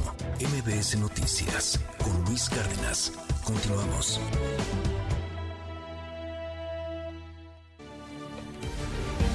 Ocho de la mañana con 49 minutos. Saludos a, a muchas personas que de hecho sí nos siguen en Guatemala a través de las redes sociales, a través del WhatsApp y a través también de eh, la transmisión online de MBS Noticias. Fue un fin de semana muy tenso para Guatemala. El presidente, hoy ya presidente Bernardo Arevalo, la sufrió, la padeció para poder tomar posesión. ¿Qué sucedía? Bueno, pues que no querían que tomara posesión. ¿Por qué? Pues es, la, es, es un partido socialdemócrata eh, que, que va con todo, que va a investigar corrupción y pues muchos de los que están ahí hoy día, eh, pues puede ser que, que terminen en el bote. Entonces estaban haciendo todo lo posible para que no llegaba Bernardo Arevalo. Eh, fueron varios presidentes ahí de América Latina, Petro, pues de izquierda, a final de cuentas, en Colombia. Estaba convocando a todos a hacerle ahí bolita, poderlo proteger. Al final la hicieron cansada, pero a eso de la medianoche, al fin tomó posesión, juramento, Bernardo Arevalo. Lucía Dubón nos prepara esta pieza desde Guatemala.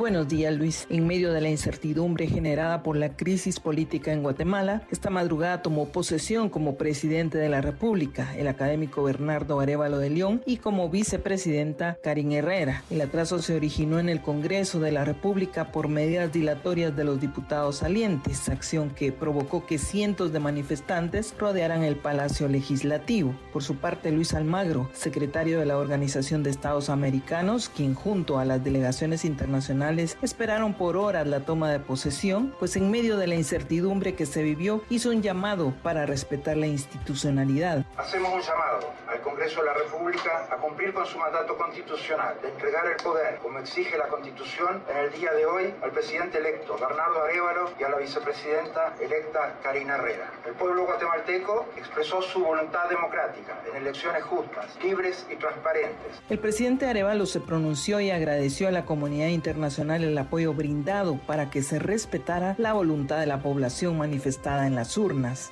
Expreso también mi profundo agradecimiento por la solidaridad y el respaldo de las naciones hermanas que nos acompañan en este significativo avance. Su apoyo ha sido fundamental para el éxito de los esfuerzos emprendidos por la sociedad guatemalteca en defensa de sus instituciones democráticas y la preservación del Estado de Derecho. Agradeció también el apoyo que su movimiento recibió por la juventud y los pueblos indígenas. Hasta aquí mi reporte.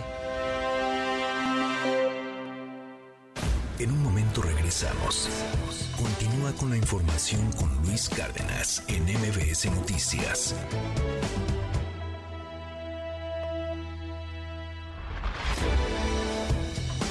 Ya estamos de regreso.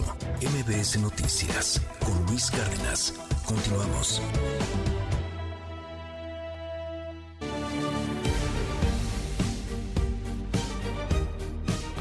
Ocho con 55 minutos. La periodista Lourdes Mendoza logró otro triunfo contra Emilio Lozoya, el exdirector de Pemex, en la demanda que presentó en su contra por difamación. ¿Se acuerda que lo que decía Lozoya con respecto a Lourdes Mendoza es que la periodista había recibido bolsas como chayo, como cochupo, como soborno, para hablar bien de ciertos políticos, esto durante el sexenio de Peña Nieto? Como todo lo que dijo Lozoya, no se ha logrado probar absolutamente nada.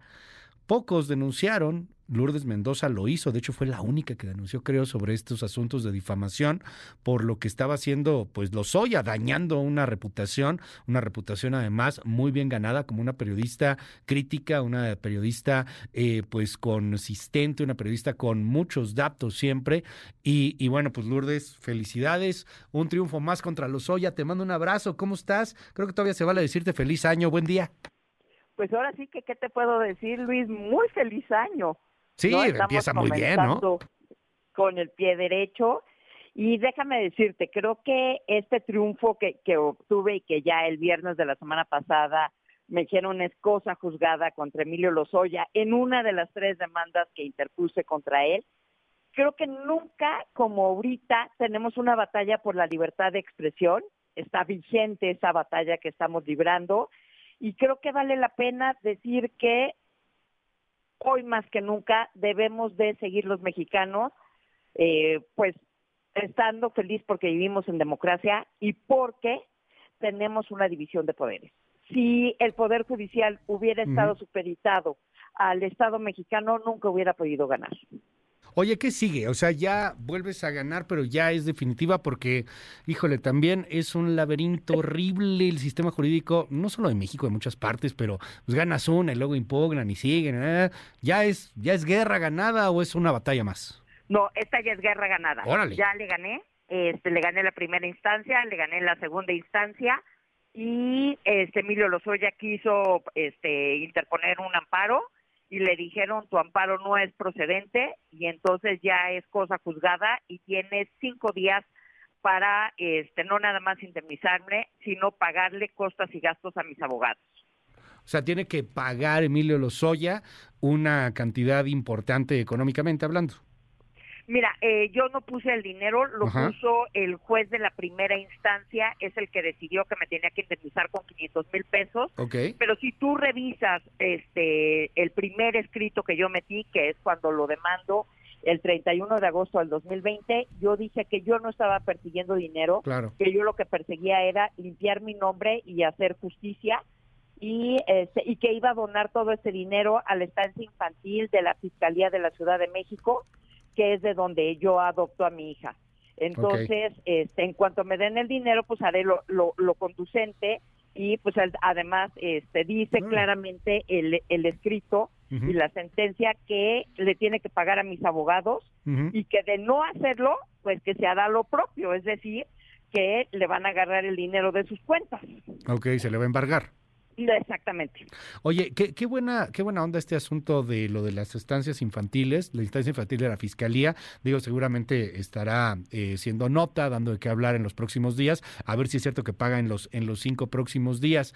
Eh, dime algo, ¿no incluye esto una disculpa, un algo público? ¿No se obliga a Lozoya a emitir algo por el estilo? ¿O simplemente con la sentencia, pues se entiende de manera tácita que mintió? Pues así es, tácitamente se entiende que, que mintió, que lo exhibí, no nada más, lo exhibí el 9 de, de octubre del 2000, ¿te acuerdas tú? Del 2021, este, cuando los, le saqué la foto en el FUNAN, lo exhibí como que tenía un pacto en lo oscurito de Sí. impunidad con la Fiscalía General de la República, sino ahorita no, no incluye en la sentencia que me pide una disculpa, pero pues creo que es, es- está implícito, ¿no? O sea, sí es un, no nada más un criminal confeso y por eso está en la cárcel, sino además pues es, lo exhibí como un vulgar mentiroso y ahora lo que toca es que en la Fiscalía de la Ciudad de México pues ya puedan judicializar la demanda que presenté desde el 2022. Hay que recordar que el 3 de enero del 2022 la Fiscalía General de la República acusa solo a Emilio Lozoya y a su familia de ser los únicos beneficiarios del dinero de Odebrecht. El dinero está en sus cuentas. Y entonces él, al haber este mentido ante un ministerio público, eso significa que es un delito, es falsedad en declaraciones. No nada más lo de, lo demandé, sino ya este pres- lo ratifiqué esa denuncia y en la fiscalía, pues ya ves que de la Ciudad de México todo pasa bien rápido, pues no hemos podido judicializarla. Oye, además de ser víctima de Lozoya, ha sido también una periodista que ha seguido muy, muy de cerca su caso, cada uno de los eh, temas que, que, van, las acusaciones, las búsquedas de acuerdo del mismo Lozoya. ¿Cómo va este asunto? Porque últimamente se ha hablado pues, de que están tratando de buscar un arreglo, de que están tratando de, pues, de llegar a una negociación, de dar una muy buena lana y que pueda seguir en libertad de su juicio o en dado caso que sea pues perdonado de alguna otra forma. ¿Cómo va Lozoya? ¿Qué le espera a Lozoya, máximo en estos tiempos políticos tan convulsos, Lourdes? Mira, en el caso de Odebrecht, que es el, el caso en donde salió esta denuncia y, y aparecí yo con, con 16 personas más, este, en el caso de Odebrecht, lo que tú acabas de decir de que, de que se quiere llegar a un acuerdo, son las mentiras que ha dicho su abogado. Ahora sí que, este, dime de, de tal palo, tal astilla, uh -huh. igual de mentirosos los dos siempre decía que ahora sí ya estaban llegando a un acuerdo y que ahora sí estaban llegando a un acuerdo. No hay acuerdo porque Lozoya no tiene una sola prueba de sus dichos. Lo que Lozoya generó fue el teatro judicial eh, nunca antes intentado en nuestro país y mira que eso ya es mucho que decir. Sin embargo, este, a pesar de no tener una sola prueba de sus dichos, todavía sigue habiendo personas perseguidas, como es el caso de el ex senador, ¿te acuerdas por Campeche? Eh, Jorge Luis Lavalle se aventó un año cinco meses en la cárcel por las mentiras de Lozoya y sin ninguna prueba. Por otro lado está el último director de Pemex, Carlos Treviño, a quien hasta le pusieron una alerta migratoria con, con, con este con Interpol, una ficha roja también con puras mentiras. Pero lo que es un hecho es que Emilio Lozoya Osti sí es un criminal confeso. De la única manera que tú puedes levantar la mano y decir quiero ser un testigo colaborador es tú siendo un criminal. Él es un criminal confeso, el dinero está en sus cuentas y no ha podido probar uno solo de sus dichos. Entonces, ¿qué es lo único que, que ahorita le queda? Es, uh -huh. metió otro amparo para ver si puede enfrentar su juicio en libertad, porque dice que es un perseguido político. Okay. Pues no, no es un perseguido político. Si está en la cárcel es porque no cumplió con la máxima de la justicia en nuestro país hoy en día, que es a cada dicho a cada, a cada acusación una prueba. Él no pudo probar nada de sus dichos y dejó bailando uh -huh. tanto a la 4T como a la Fiscalía, porque nada más querían hacer este teatro judicial pues con saliva y con saliva en -huh. este país todavía, gracias a Dios, no funcionan las cosas, ¿verdad? Lourdes Mendoza, con toda la admiración, va un gran abrazo. Gracias por tomarme estos minutos. Al contrario, gracias a ti, a toda, a, a, a toda la empresa de siempre han estado este, acompañándome en este en, en, este caso, y no me queda más que decirles muchas gracias y decirle a la gente, denuncien. La única forma en que dejan de existir las difamaciones es cuando nosotros empezamos a utilizar el sistema judicial y como ven, se tarda, pero la justicia siempre llega, diría Coello Trejo. Gracias, es Lourdes Mendoza. Muy buenos días, Lourdes. Buen día. Al contrario, muchas gracias a ti. 9 con 4. Vámonos a pausa. Regreso, son las 9 con 4. Seguimos. En un momento regresamos. Continúa con la información con Luis Cárdenas en MBS Noticias. Ya estamos de regreso. MBS Noticias con Luis Cárdenas. Continuamos.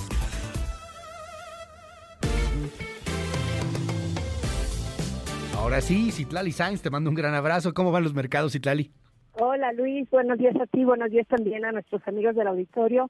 Te comento que está perdiendo el S&P BMV de la Bolsa Mexicana de Valores y hoy hay bajo volumen de operación debido a que en Estados Unidos es feriado por la conmemoración del Día de Martin Luther King y bueno, está perdiendo 0.08% el S&P BMV de la Bolsa Mexicana de Valores, se cotiza en 55.561.08 unidades. En el mercado cambiario, el dólar en ventanilla bancaria se compra en 16 pesos con 31 centavos, se vende en 17 pesos con 32, el euro se compra en 18 pesos con 19, se vende en 18 pesos con 77 centavos y el precio promedio de la gasolina magna en la República Mexicana se ubica en 22 pesos con 15 centavos por litro, la roja o premium en promedio se compra en 24 pesos con 17, en la Ciudad de México el precio promedio para el litro de magna es de 22 pesos con 61, mientras que la premium en promedio se compra en 24 pesos con 80 centavos. Finalmente, Luis, la criptomoneda está ganando en esta primera jornada de la semana 1.76%, se compra en 716.709 pesos por cada Bitcoin. Luis, mi reporte al auditorio. Gracias, Itlali. Muy buenos días. Buenos días. Vámonos a un resumen. MBS Radio presenta el resumen informativo con Luis Cárdenas.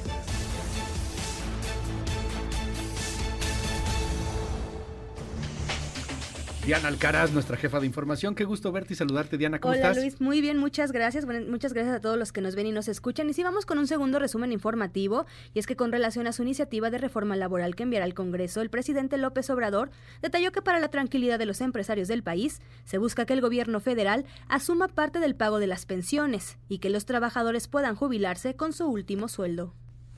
Pero para tranquilidad de empresarios y de trabajadores, sobre todo de los empresarios, para que no los atemoricen, el gobierno va a asumir una parte considerable de este desequilibrio. ¿Se tiene alguna idea del monto? Estamos ya trabajando en una corrida financiera para ver en cuánto tiempo resolvemos el que el trabajador se jubile con su sueldo último y no que se le reduzca a la mitad su pensión. Esto también es fruto podrido de la política neoliberal. Y miren, cuando se habla así de neoliberalismo, neoporfirismo, gobierno al servicio de la oligarquía, pues hay que tener en cuenta de que todo lo que hicieron fue para perjudicar al pueblo. Se ensañaron en aplicar políticas antipopulares y lo que estamos buscando es corregir Y colectivos de búsqueda de personas, Luis, continúan con la localización de fosas clandestinas en el país. Ahora fue en Tlaquepaque, donde el colectivo Buscadoras de Jalisco ubicó una vivienda en la colonia guadalupana, donde sepultaron de manera clandestina los cuerpos de al menos cuatro personas, tres hombres y una mujer. Fue una de las madres buscadoras quien recibió una denuncia anónima que advertía que su hija, desaparecida hace cuatro meses, estaba ahí. Así lo reveló José Raúl Servín, integrante de dicho colectivo. La, así el, como los vimos, yo alcancé a distinguir tres, pero sí nos hacen mención que son tres hombres y una mujer. Y de hecho, sí, la mujer sí, la, sí está ahí. Estaban dos torsos y un cráneo de hombre. No se apreciaban bien, ya que estaban muy juntos los cuerpos y el espacio estaba muy estrecho para poder trabajar. Entonces, no los trabajamos demasiado. ¿Por qué? Por la cuestión de no lastimar a, a uno, ni a uno ni a otro. Y Paola Suárez, integrante de Las Perdidas, fue dada de alta del Hospital General de León, donde estaba internada desde el pasado miércoles, debido a la golpiza que recibió por parte de su pareja, José de Jesús Castro, agresión que recordemos se hizo súper viral en redes sociales. Los doctores informaron que ya no corría peligro de perder el ojo. Es la voz de Paola Suárez. Pues vean cómo estoy, pues me voy despertando. Pensé que pues todo esto era un sueño, ¿verdad? pero pues sí, sí está pasando. Traigo aquí una fédula por parte de que me acomodaron la nariz, que la traía un poco desviada. Voy a durar 10 días así. Así traigo el ojo el día de hoy. Traigo muchos golpes en la cabeza. Me mareo de repente cuando me paro. Espero y pues esto pase rápido porque no sé, me siento mal que me haya hecho esto una persona que yo quiero o que quería. No sé ya qué pensar. Solamente quiero que termine ya porque me siento muy mal. Me siento muy mal. Y finalmente, Luis, te comento que miles de ciudadanos pudieron ya disfrutar este fin de semana el Zócalo Capitalino libre de vehículos. Esto gracias a un acuerdo emitido por la Jefatura de Gobierno y publicado en la Gaceta Oficial desde el 11 de enero, de tal forma que por la calle Plaza de la Constitución, que rodea al centro histórico de la Ciudad de México, ya no circulan vehículos de ningún tipo. Lo mismo ocurre en tramos de las calles 5 de febrero, 20 de noviembre y José María Pino Suárez. Me parece muy bien, es una oportunidad para que el Zócalo pues sea más visitado, más transitado, mm, le da más seguridad al peatón. El ambiente se ve muy, este, muy tranquilo a esta hora de la mañana y esperemos que así continúe, eh, incluso para peatones y para andar en bicicletas y traer a los pequeños a, a jugar un rato. Gracias, Diana. Te seguimos en tu red. Gracias a ti, Luis. Me pueden encontrar en Twitter, ahora ex, como Diana Alcaraz de. Mil gracias. Es Diana Alcaraz, nuestra jefa de información. Son las 9 con 14.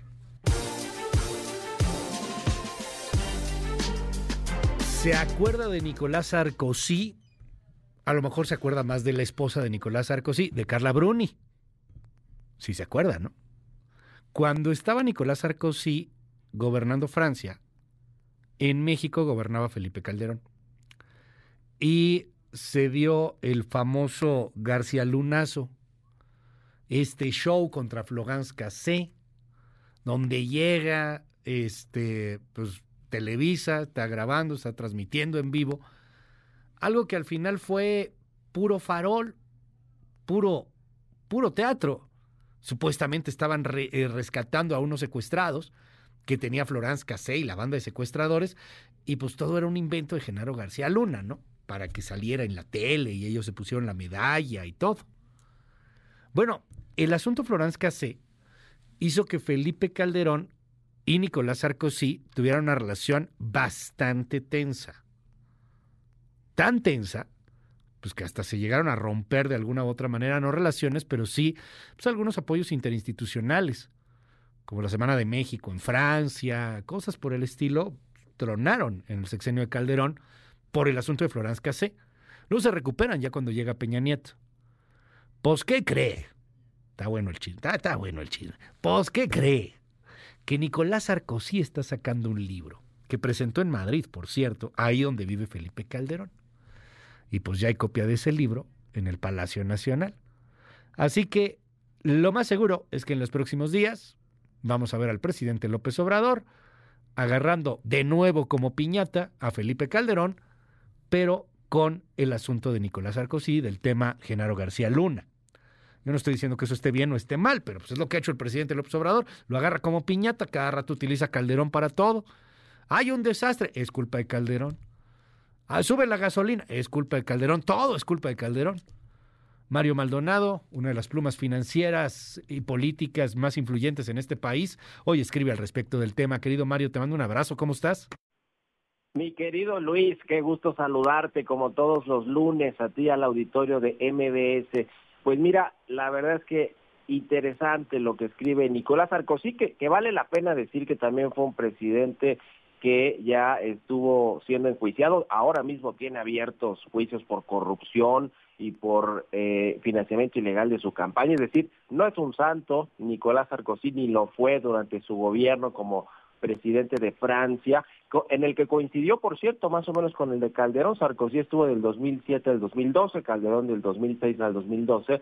Entonces, eh, fue eh, por eso también que se cruzaron estos gobiernos y se cruzó ese escándalo que bien relataba ya de Florence Cassé, de esta eh, ciudadana francesa detenida y acusada por secuestro en México. Y, y está interesante esta, estas memorias o esta autobiografía que publicó efectivamente apenas hace unos días en, en, Madrid, España, la versión en español, porque la, digamos que la obra original en francés eh, se publicó en octubre del año pasado, también tiene poco tiempo, pero ya con una traducción al español, al castellano, fue presentada a mediados de diciembre en Madrid, España, y llama la atención justo esto que decías, que lo haya presentado este libro, estas memorias, donde habla en 10 páginas de Felipe Calderón y de su relación eh, tan tensa que hubo y el momento de, del intento pues de rescate de Florence Cassé para juzgarla en Francia, que no pudo suceder hasta que terminó el gobierno de Calderón, eh, pues eh, está, está muy, es relevante que haya sido en Madrid porque ahí radica y vive Felipe Calderón, lo mismo que el expresidente Enrique Peña Nieto, y se dice que también pasa largas temporadas el expresidente Carlos Salinas de Gortari en Madrid, la capital española, y también porque estuvo José María Aznar, quien es amigo y aliado del, del expresidente Felipe Calderón. Se acordarán que cuando eh, se fue precisamente a radicar allá y, y entró a una asociación eh, una fundación más bien que, que encabeza José María Aznar, pues así fue como consiguió establecerse en España Felipe Calderón y estuvo en este lanzamiento o presentación eh, eh, José María Aznar en Madrid, España, junto con Nicolás Sarkozy.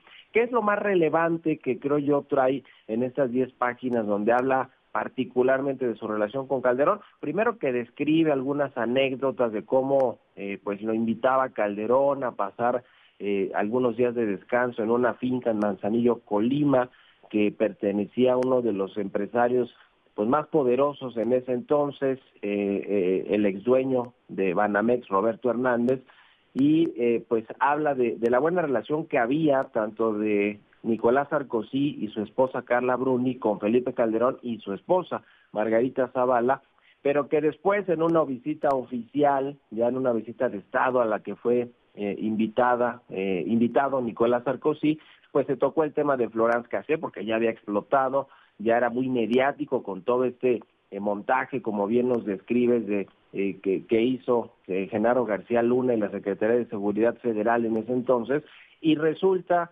que pues en una de esas comidas donde Nicolás Sarkozy le toca el tema a Felipe Calderón, pues Felipe Calderón le dice que no va a ser posible que pueda juzgarse a eh, Florence Cassé en, en, en, en, Francia, como en algún momento de sus charlas anteriores había dejado entrever Calderón que sí podía ser posible, bueno, pues resultó que no, y ya desde ahí la relación se descompuso completamente, eh, Calderón se convirtió, digamos, en uno de los villanos de Nicolás Sarkozy, quien peleó con todo, esta, eh, eh, pues la absolución de Florence Caseo, por lo menos que la extraditaran a Francia y que allá pudiera terminar de ser juzgada. Bueno, incluso habló con el Papa Benedicto, el Papa Benedicto XVI, para que él intercediera a su vez con la Iglesia Mexicana para poder esclarecer este caso de Florence Cassé. Y, y bueno, pues eh, narra ahí una serie de, de, de episodios.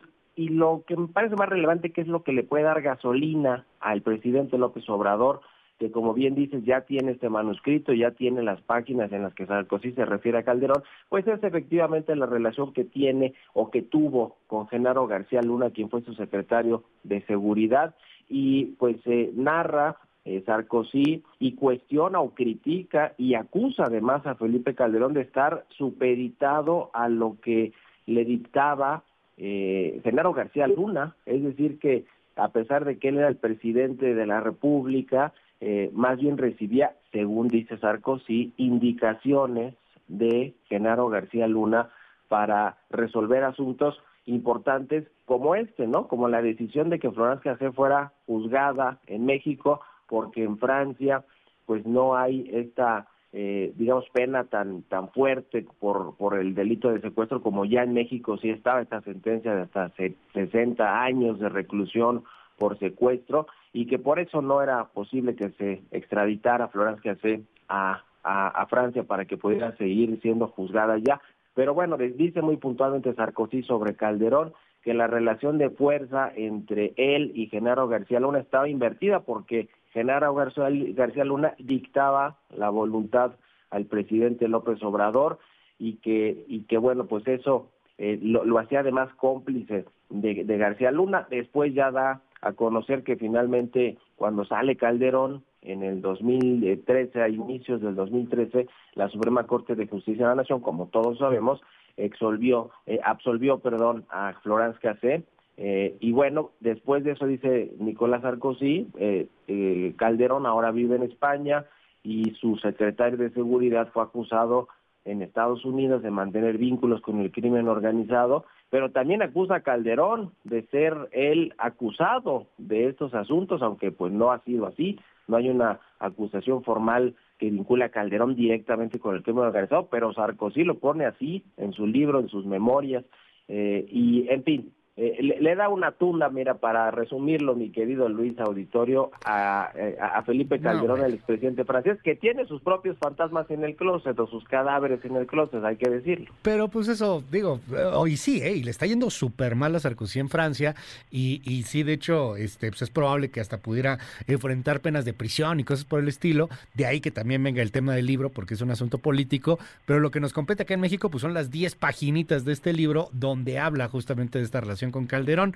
Aquí viene la quiniela. ¿Cuánto crees que tarde López Obrador para empezar a nombrar el tema en la mañanera? Yo digo que lo hace mañana, casi, casi. Yo creo que es cuestión, sí, de días o de horas, porque hasta donde yo entiendo, él se enteró de todo este asunto, el presidente López Obrador, apenas el jueves o viernes de la semana pasada, y entonces pues ya estará eh, terminando de revisar las citas sexuales y los capítulos donde se menciona Felipe Calderón y, y, y comenzará con, con esta con esta andanada de, de, golpes bajos el presidente López Obrador y a lo mejor se espera hasta un poquito más eh, pensando en que vendrán las campañas, este periodo de intercampañas y eh, los panistas y Marco Cortés, no lo sé, pero de que lo va a usar, tenlo por seguro, mi querido Luis, que lo va a utilizar como, como arma para atacar a la oposición el presidente López Obrador. Te mando un gran abrazo, siempre te leemos en el Universal y te seguimos en tu red. ¿Cuál es, querido Mario? Estoy en mi cuenta de X en arroba Mario Mal y en la cuenta arroba el CEO también con información económica y financiera. Un abrazo, mi querido Luis, buen inicio de semana. Va de vuelta, es Mario Maldonado. Eh, son las nueve con veinticinco minutos.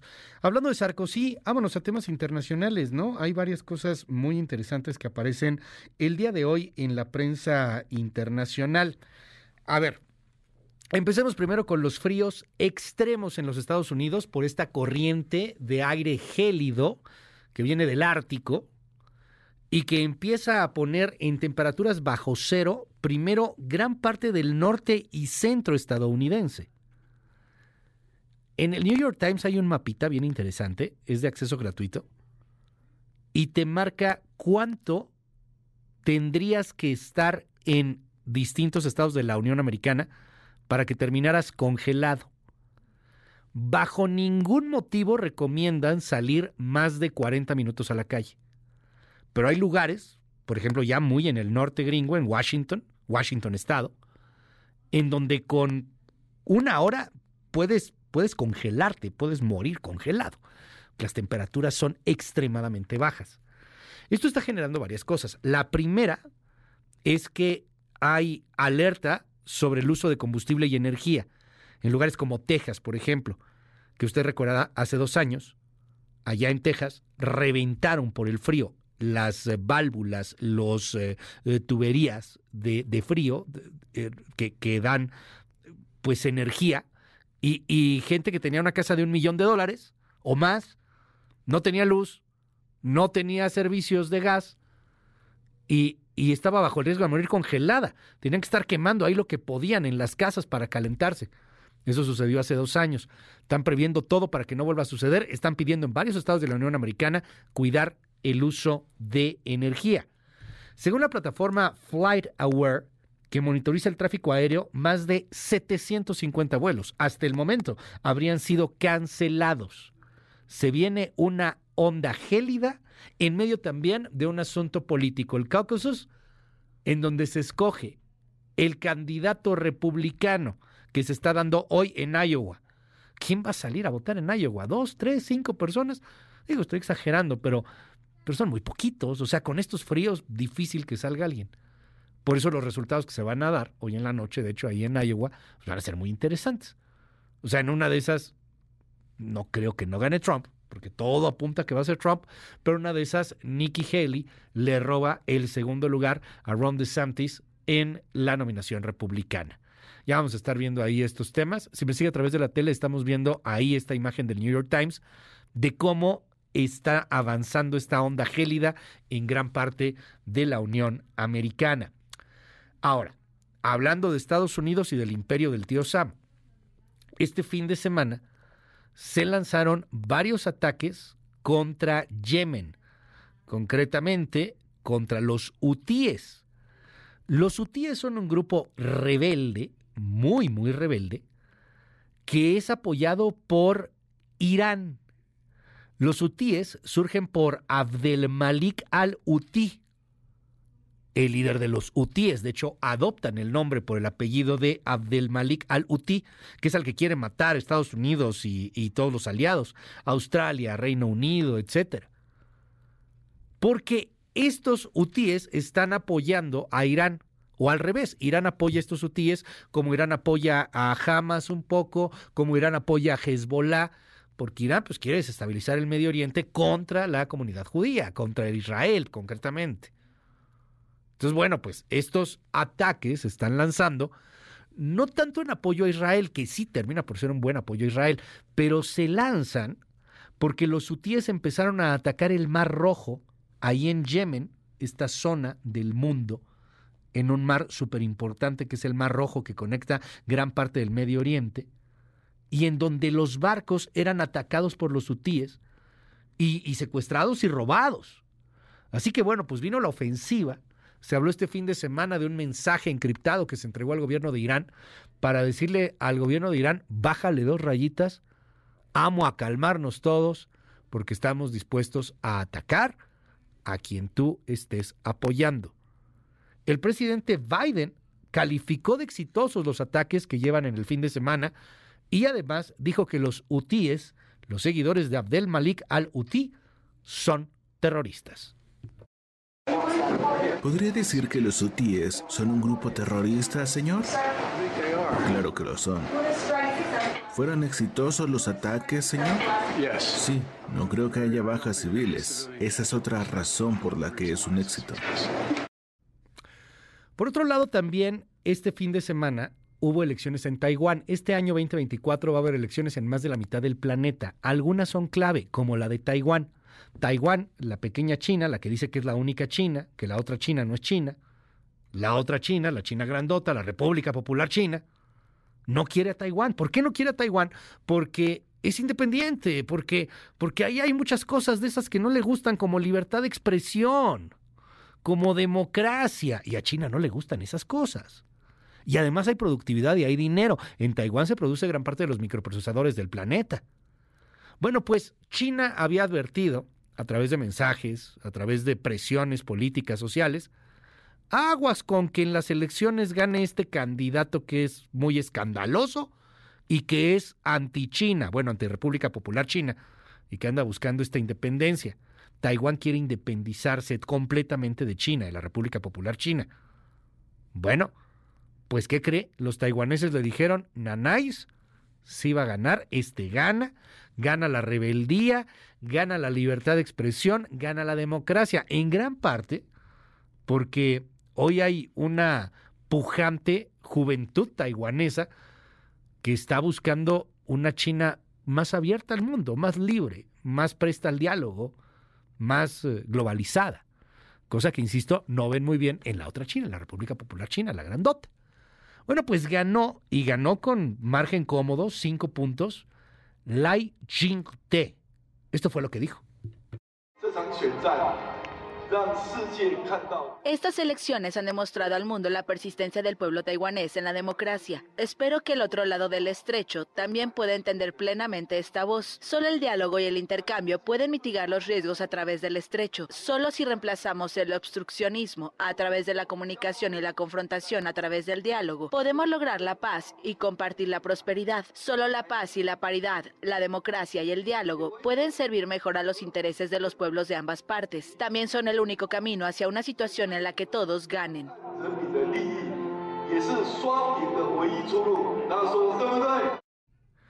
A ver, eh, aquí hubo reacciones gringas porque aquí lo importante son los gringos. Anthony Blinken, el secretario de Estado, felicitó a el presidente Lai por su victoria y dijo que Washington espera trabajar con todos los líderes de Taiwán. Luego vino una reacción del Ministerio de Exteriores de China que dijo, oiga, aguas, ¿eh? ¿Cómo, que trabajar con Taiwán? Ah, ah, trabajas conmigo. Con Taiwán tiene que haber nexos no oficiales, porque China no quiere que Washington extienda sus brazos hacia Taiwán. Recuerde todo lo que pasó cuando Nancy Pelosi iba a llegar ahí, se activaron las alarmas de bombas y, y el riesgo de que a lo mejor China iba a invadir porque era una provocación. Bueno, Biden al final tuvo que salir y decir que sí, que felicita a Lai Ching-te por el triunfo, y que ha reafirmado su compromiso con la seguridad y democracia de Taiwán, pero que no está a favor de una independencia de Taiwán. O sea, lo hizo muy cuidadoso, no metiéndose pues, en la camisa de once varas en la cual ya se estaba metiendo Anthony Blinken. Y finalmente, en Europa ha llegado el fin de la era de la última reina en el trono. Reina, reina, no reina consorte. Es la reina de Dinamarca, que abdicó al trono, la reina Margarita II, para darle a su hijo, Federico X, el trono, la corona de Dinamarca. Inder Bugarin desde Europa. Buenos días Luis, saludos México. Después de 52 años, la reina danesa Margarita II puso su firma en la escritura de abdicación y renunció. Con ello dejó el camino libre para que su hijo mayor, Federico, se convirtiera en el rey de Dinamarca. Su esposa, la australiana Mary Donaldson, es reina consorte. Con este acto solemne y breve, sin la gran pompa que vimos el año pasado con la coronación del rey Carlos III del Reino Unido, las casas reales de Europa dieron el adiós a la última mujer al frente de una monarquía. Ahora solo quedan reyes y reinas Carlas Consorte. En su discurso de Año Nuevo, ante la sorpresa de todos, la reina Margarita anunció que se retiraría en vida, algo no visto en la corona danesa en casi 900 años. Aludió a problemas de salud y a la necesidad de dar paso a la nueva generación. Ahora, dos semanas después, se hace a un lado y deja en manos de su hijo las tareas de la realeza. La firma de la declaración de abdicación tuvo lugar en el Palacio Christianborg, en Copenhague, el centro del poder danés. El hijo de Federico X, Christian, de 18 años y ahora príncipe heredero, también estuvo presente. La ceremonia fue un acto austero, sin lujo, sin invitación a la realeza de otros países y fue seguido por un recorrido por las calles de Copenhague en presencia de miles de daneses. El nuevo rey Federico X llegó al balcón del palacio y desde allí saludó emocionado a la multitud. En su discurso, Federico X manifestó su completa dedicación a la realeza. Dijo que su madre será recordada como una monarca extraordinaria. También expresó la esperanza de que pueda ser un rey que conecte con la ciudadanía. Aseguró que es una tarea para la que se ha preparado toda su vida y la asume con orgullo, respeto y alegría. Luego de aparecer en el balcón del Palacio Real, su esposa e hijos se sumaron para mostrarse a la gente y saludar. Hasta aquí mi reporte.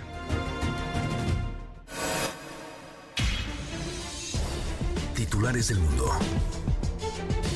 York Times, Estados Unidos. Los republicanos con educación universitaria aprendieron a amar a Trump nuevamente. Washington Post, Estados Unidos. Joe Biden cierra 2023 con una fuerte recaudación de fondos de 97 millones de dólares. El país, España. El Partido Socialista Obrero Español a corta distancia tras el impacto de la amnistía. Le Monde, Francia. Mientras se acercan los Juegos Olímpicos, deportistas franceses se movilizan en Auschwitz para luchar contra todas las formas de racismo. Guardian, Reino Unido. La escasez en el Servicio Nacional de Salud representa una amenaza para la vida de los pacientes, advierten farmacéuticas. Der Spiegel, Alemania. La protesta de agricultores provoca un estancamiento en Berlín. Corriere della Sera, Italia. Trump, espectáculos y amenazas. Funcho de São Paulo, Brasil. Tarcisio sigue el nivel tucano de financiamiento aliados y Sapset marca el ritmo. El Clarín, Argentina. El Papa recibe a Alberto y ahora dice que este año vendría a la Argentina. Al Jazeera, Medio Oriente. Confrontaciones extremas, ataques aéreos y de artillería. Israelíes golpean Gaza. En un momento regresamos. Continúa con la información con Luis Cárdenas en MBS Noticias.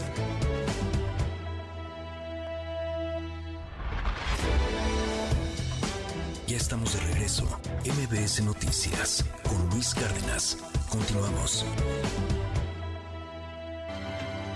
Central de Inteligencia Política presenta las tres columnas más destacadas del día.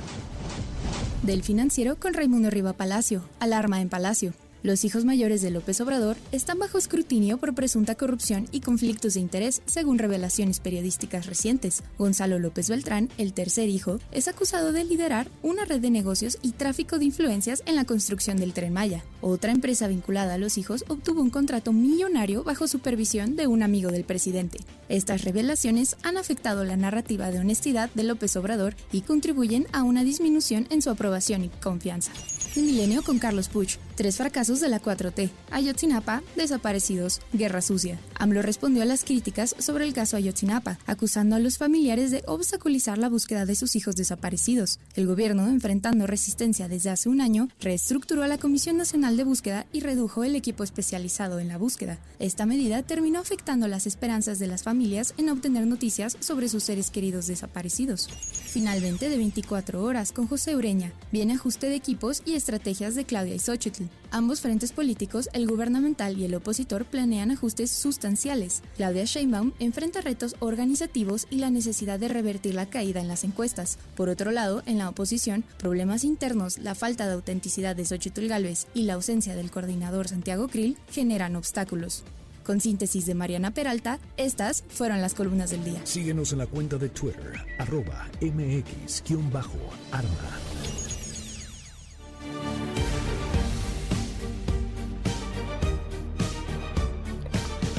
Las 9 de la mañana con 42 minutos, las 9 con 42 seguimos. Gracias por los mensajes. Ay, tengo un buen de mensajes. A ver, bueno, vámonos rápido con mensajitos, porque de verdad hoy nos han llegado un friego de mensajes, pero con una bronca. Pues no he podido leerlos todos porque hemos estado en friega. ¿Qué lunes, eh? De volada. O sea, empezamos bueno, con la sección de deportes con David Feitelson, que estuvo aquí en vivo, y luego nos fuimos con Xochil Galvez, y luego lo de Jorge Álvarez Maínez, y luego lo de Lourdes Mendoza, y ahorita lo de Mario Maldonado. O sea, como que hoy hemos estado súper, súper, súper cargados de información, entonces no hemos podido compartir muchos de los militares, de los militares, de los mensajes, es que estoy leyendo aquí militar. Yo soy militar López Obrador, soy militar, pero no cualquier militar, este, me mandan aquí una carta en donde le reclaman al eh, presidente López Obrador, pues que los militares están siendo utilizados absolutamente para todo. Gracias. Urge que se termine este sexenio. Yo creo que cada vez nos estamos hundiendo más y más y más. Este, menos 18, la sensación térmica de menos 28 en el juego de, de los Chiefs contra los Dolphins. Hablen del tema. Ahorita hablamos del tema del frío. Eh, dice aquí en el WhatsApp, y como, ¿por qué crees que no deba de sacar el tema de Sarkozy? El presidente yo le llamo justicia, ya se les olvidó, eran puros rateros hipócritas los de Felipe Calderón y Peña Nieto, qué mala memoria tienen. ¿En qué momento han dicho algo en contra de su rival a vencer? Dicen aquí en el WhatsApp. Este, es obvio que van a terminar en MC por declinar por eh, Claudia Sheinbaum. Ya cámbiale, el pueblo no quiere saber cómo eres, sino qué ofreces, le dicen a Jorge Álvarez Maínez que se presente el nuevo que ha hecho por el país, que ha hecho Jorge Álvarez Maínez, nos dicen aquí. Este, yo no sé quién sea Jorge Álvarez Maínez, pero me da menos flojera que Claudia Sheinbaum, dicen en el WhatsApp. Eh, MC debe de sumarse a la oposición contra Morena, que no digan tonterías. Es Esquirol por lo que MC está haciendo. Muchos mensajes de Jorge Álvarez Maínez en torno a ese tema. Muchos mensajes también en torno a lo que platicábamos con Xochil Galvez. Nos dicen eh, en el WhatsApp 5571-131337. ¿Quién es Jorge Álvarez Maínez y qué me vende MC? Dile a Xochitl que la campaña es un asco. ¿Cómo voy a votar por ella? Sus asesores son sus enemigos, que ya deje de atacar y criticar y proponga soluciones, acciones, planes inteligentes, o no voto por ella. Nos dicen aquí en el WhatsApp, lo bueno es que la refinería de Calderón no contamina, ¿verdad, Xochitl? 5571-131337. Yo apoyo a Xochil Gálvez, otros yo no quiero a Xochil Gálvez. Dividido el país, 5571-131337, el WhatsApp abierto para todos. Y lo invito a que nos siga en arroba Luis Cárdenas MX, es mi red social en X. Bueno, estamos en X, en Instagram, en todos lados, pero en X estamos subiendo información constantemente, todos los días, de todo lo que está sucediendo en México y en el mundo, videos, infografías, síganos en arroba Luis Cárdenas MX y por supuesto en la red de noticias más fregona que existe en el país, que es arroba noticias MBS. Vámonos con lo que dijo el presidente con respecto al frío en los Estados Unidos y la posible afectación al sistema eléctrico mexicano. Escuche. Ahora estamos en una situación también de cierta emergencia, pero actuando de manera preventiva por los problemas de las tormentas invernales en Estados Unidos, que afecta sobre todo la distribución del gas y la energía eléctrica se produce en plantas que requieren gas. Nosotros tenemos la ventaja, por eso fue muy importante detener, parar la privatización de la industria eléctrica, porque tenemos el control de todas las líneas de distribución. Entonces podemos subir a las redes de distribución energía que se produce con distintos combustibles, no solo con gas. Y ya estamos actuando. Y no va a aumentar el precio de la luz, pero ya estamos actuando para que eh, el consumidor no padezca, que no haya apagones y que no aumente el precio de la luz. 9 con 46 minutos. Vámonos al México roto de todos los días. María Albert, desde Quintana Roo, localizan a, con vida a las colombianas reportadas como presuntamente víctimas de trata de personas. Esto pasó en Tabasco. Resulta que no, que están por su propia cuenta, que no las tienen forzadas. Adelante.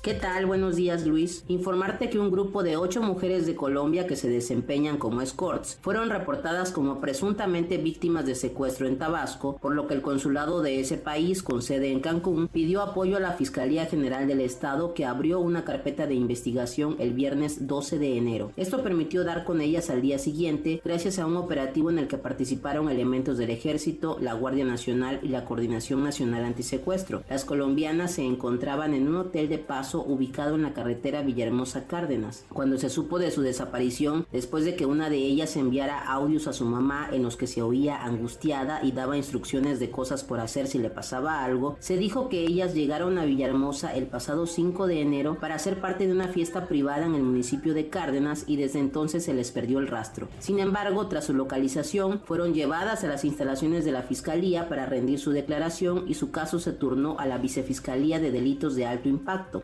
la presunción de que formaban parte de una red de trata de personas. Las autoridades locales señalaron que no se puede determinar que hayan sido privadas de su libertad o retenidas a la fuerza. La propia Fiscalía compartió el testimonio de Mariana García Muñoz, una de ellas, quien afirmó estar en Tabasco por voluntad propia y desconocer que la buscaban. Expresó que se encontraba bien de salud y que los audios que mandó a su mamá los hizo cuando estaba bajo los efectos del alcohol.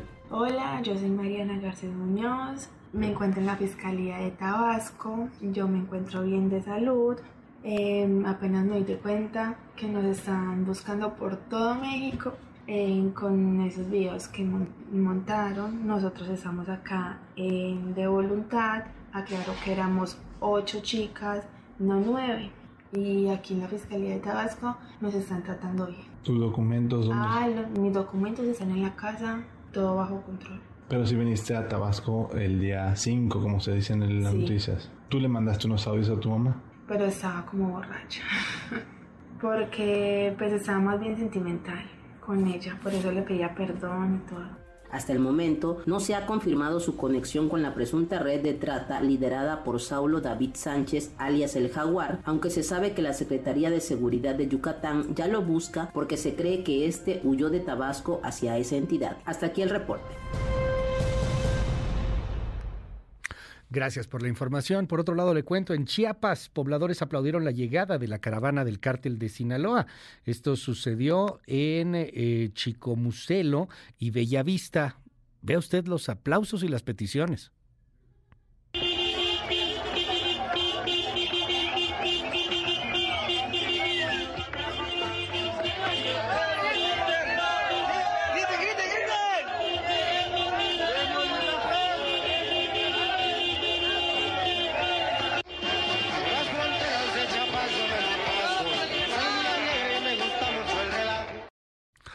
Bueno, pues ahí están las vivas, los vítores al cártel de Sinaloa, que son en muchos lugares los que realmente gobiernan, como en otros la familia michoacana, como en otros Jalisco Nueva Generación. En fin, en Acapulco, volvió a pararse el transporte por las amenazas al, transporte público, valga la redundancia. De hecho, la Guardia Nacional está haciendo raites, está haciendo rutas ya para poder eh, pues brindar este servicio a la población, lo que faltaba, ¿no? La Guardia Nacional también ahí como de microbuseros, de combis, etcétera, porque pues los combis no salen, no salen por miedo al crimen organizado. En WhatsApp, los taxistas confirmaron las agresiones que se están dando en varios puntos del puerto.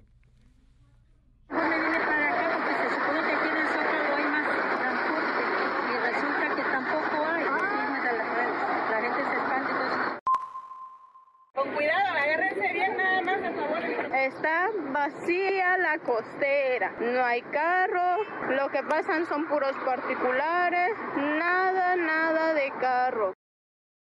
Oiga, y en el Estado de México, tal vez usted vio esta imagen el fin de semana, quizá no, pero pues trascendió mucho.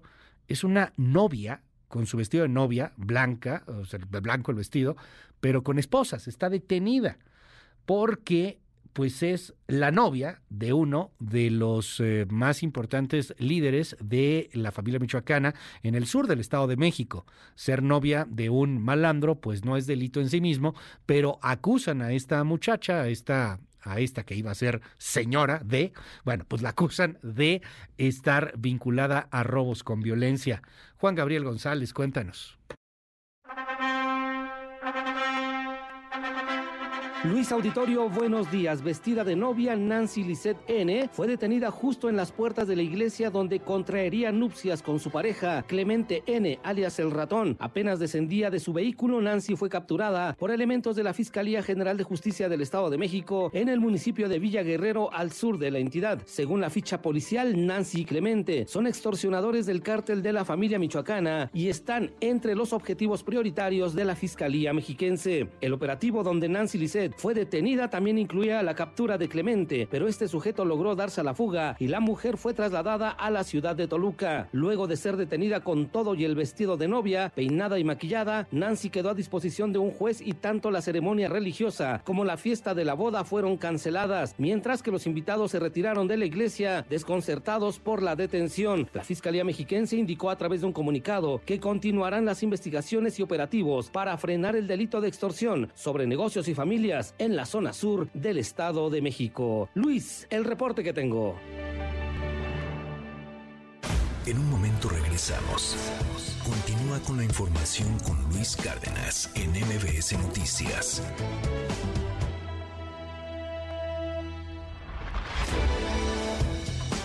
Ya estamos de regreso. MBS Noticias con Luis Cárdenas. Continuamos.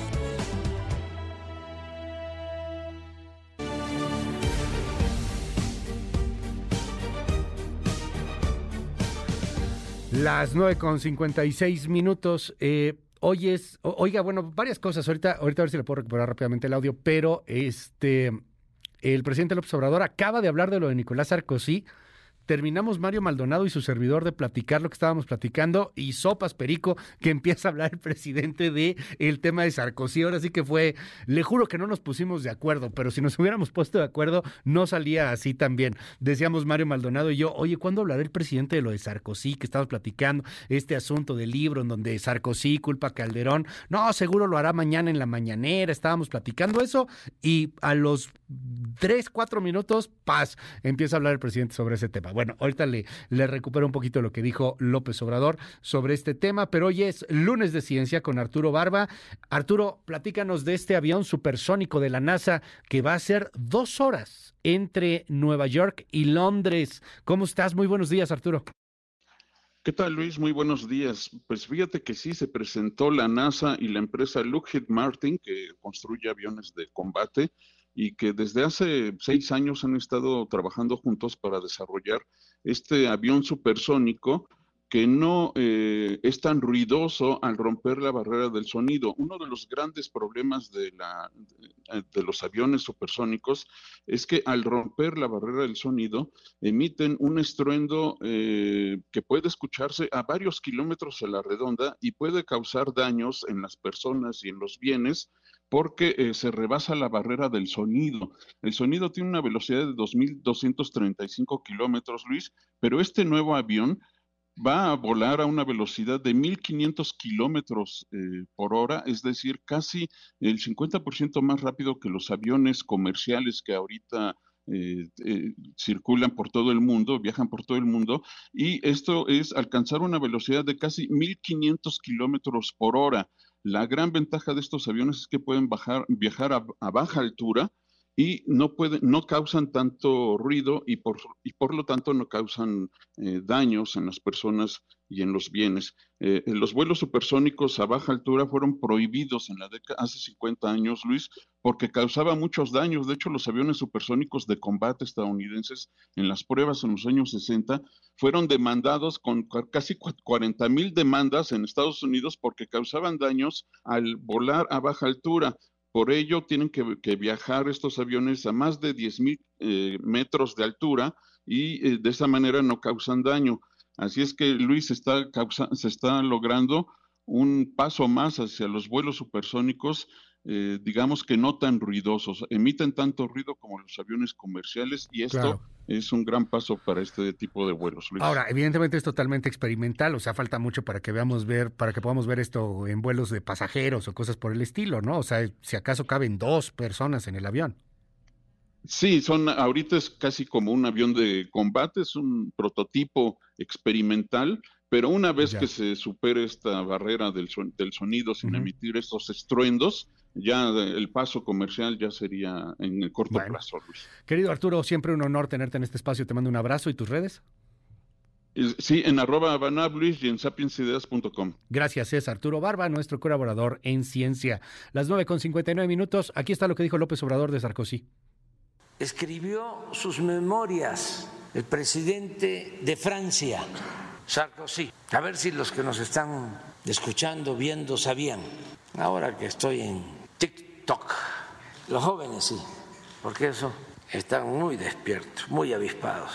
Eso sí sabían. Pero la mayoría no, no sabía que Sarkozy, presidente de Francia, cuando Calderón era presidente o detentaba la presidencia de México, al mismo tiempo, este señor Sarkozy acaba de escribir sus memorias, las acaba de publicar, y para vergüenza de nosotros, de todos los mexicanos, habla de las extravagancias en México, de que le prestaron una casa de un banquero, de Roberto Hernández, una residencia, no sé dónde, dice en dónde, porque no es punta de pájaro allá en Quintana Roo, esa es la... Este, bueno, hay parte de lo que empezó a decir el presidente, le digo que me llamó la atención porque estábamos platicándolo Mario Maldonado y su servidor, y como a los cinco minutitos, ¡pum!, entró el tema. Pásela muy bien, nos escuchamos mañana temprano en punto a las seis, se queda con Gaby Vargas y ya están aquí también Ingrid y Tamara. Bonito día, siga disfrutando de MBS Noticias, pásela bien, sonría. Hasta mañana, en punto de las seis. Esto fue MBS Noticias con Luis Cárdenas.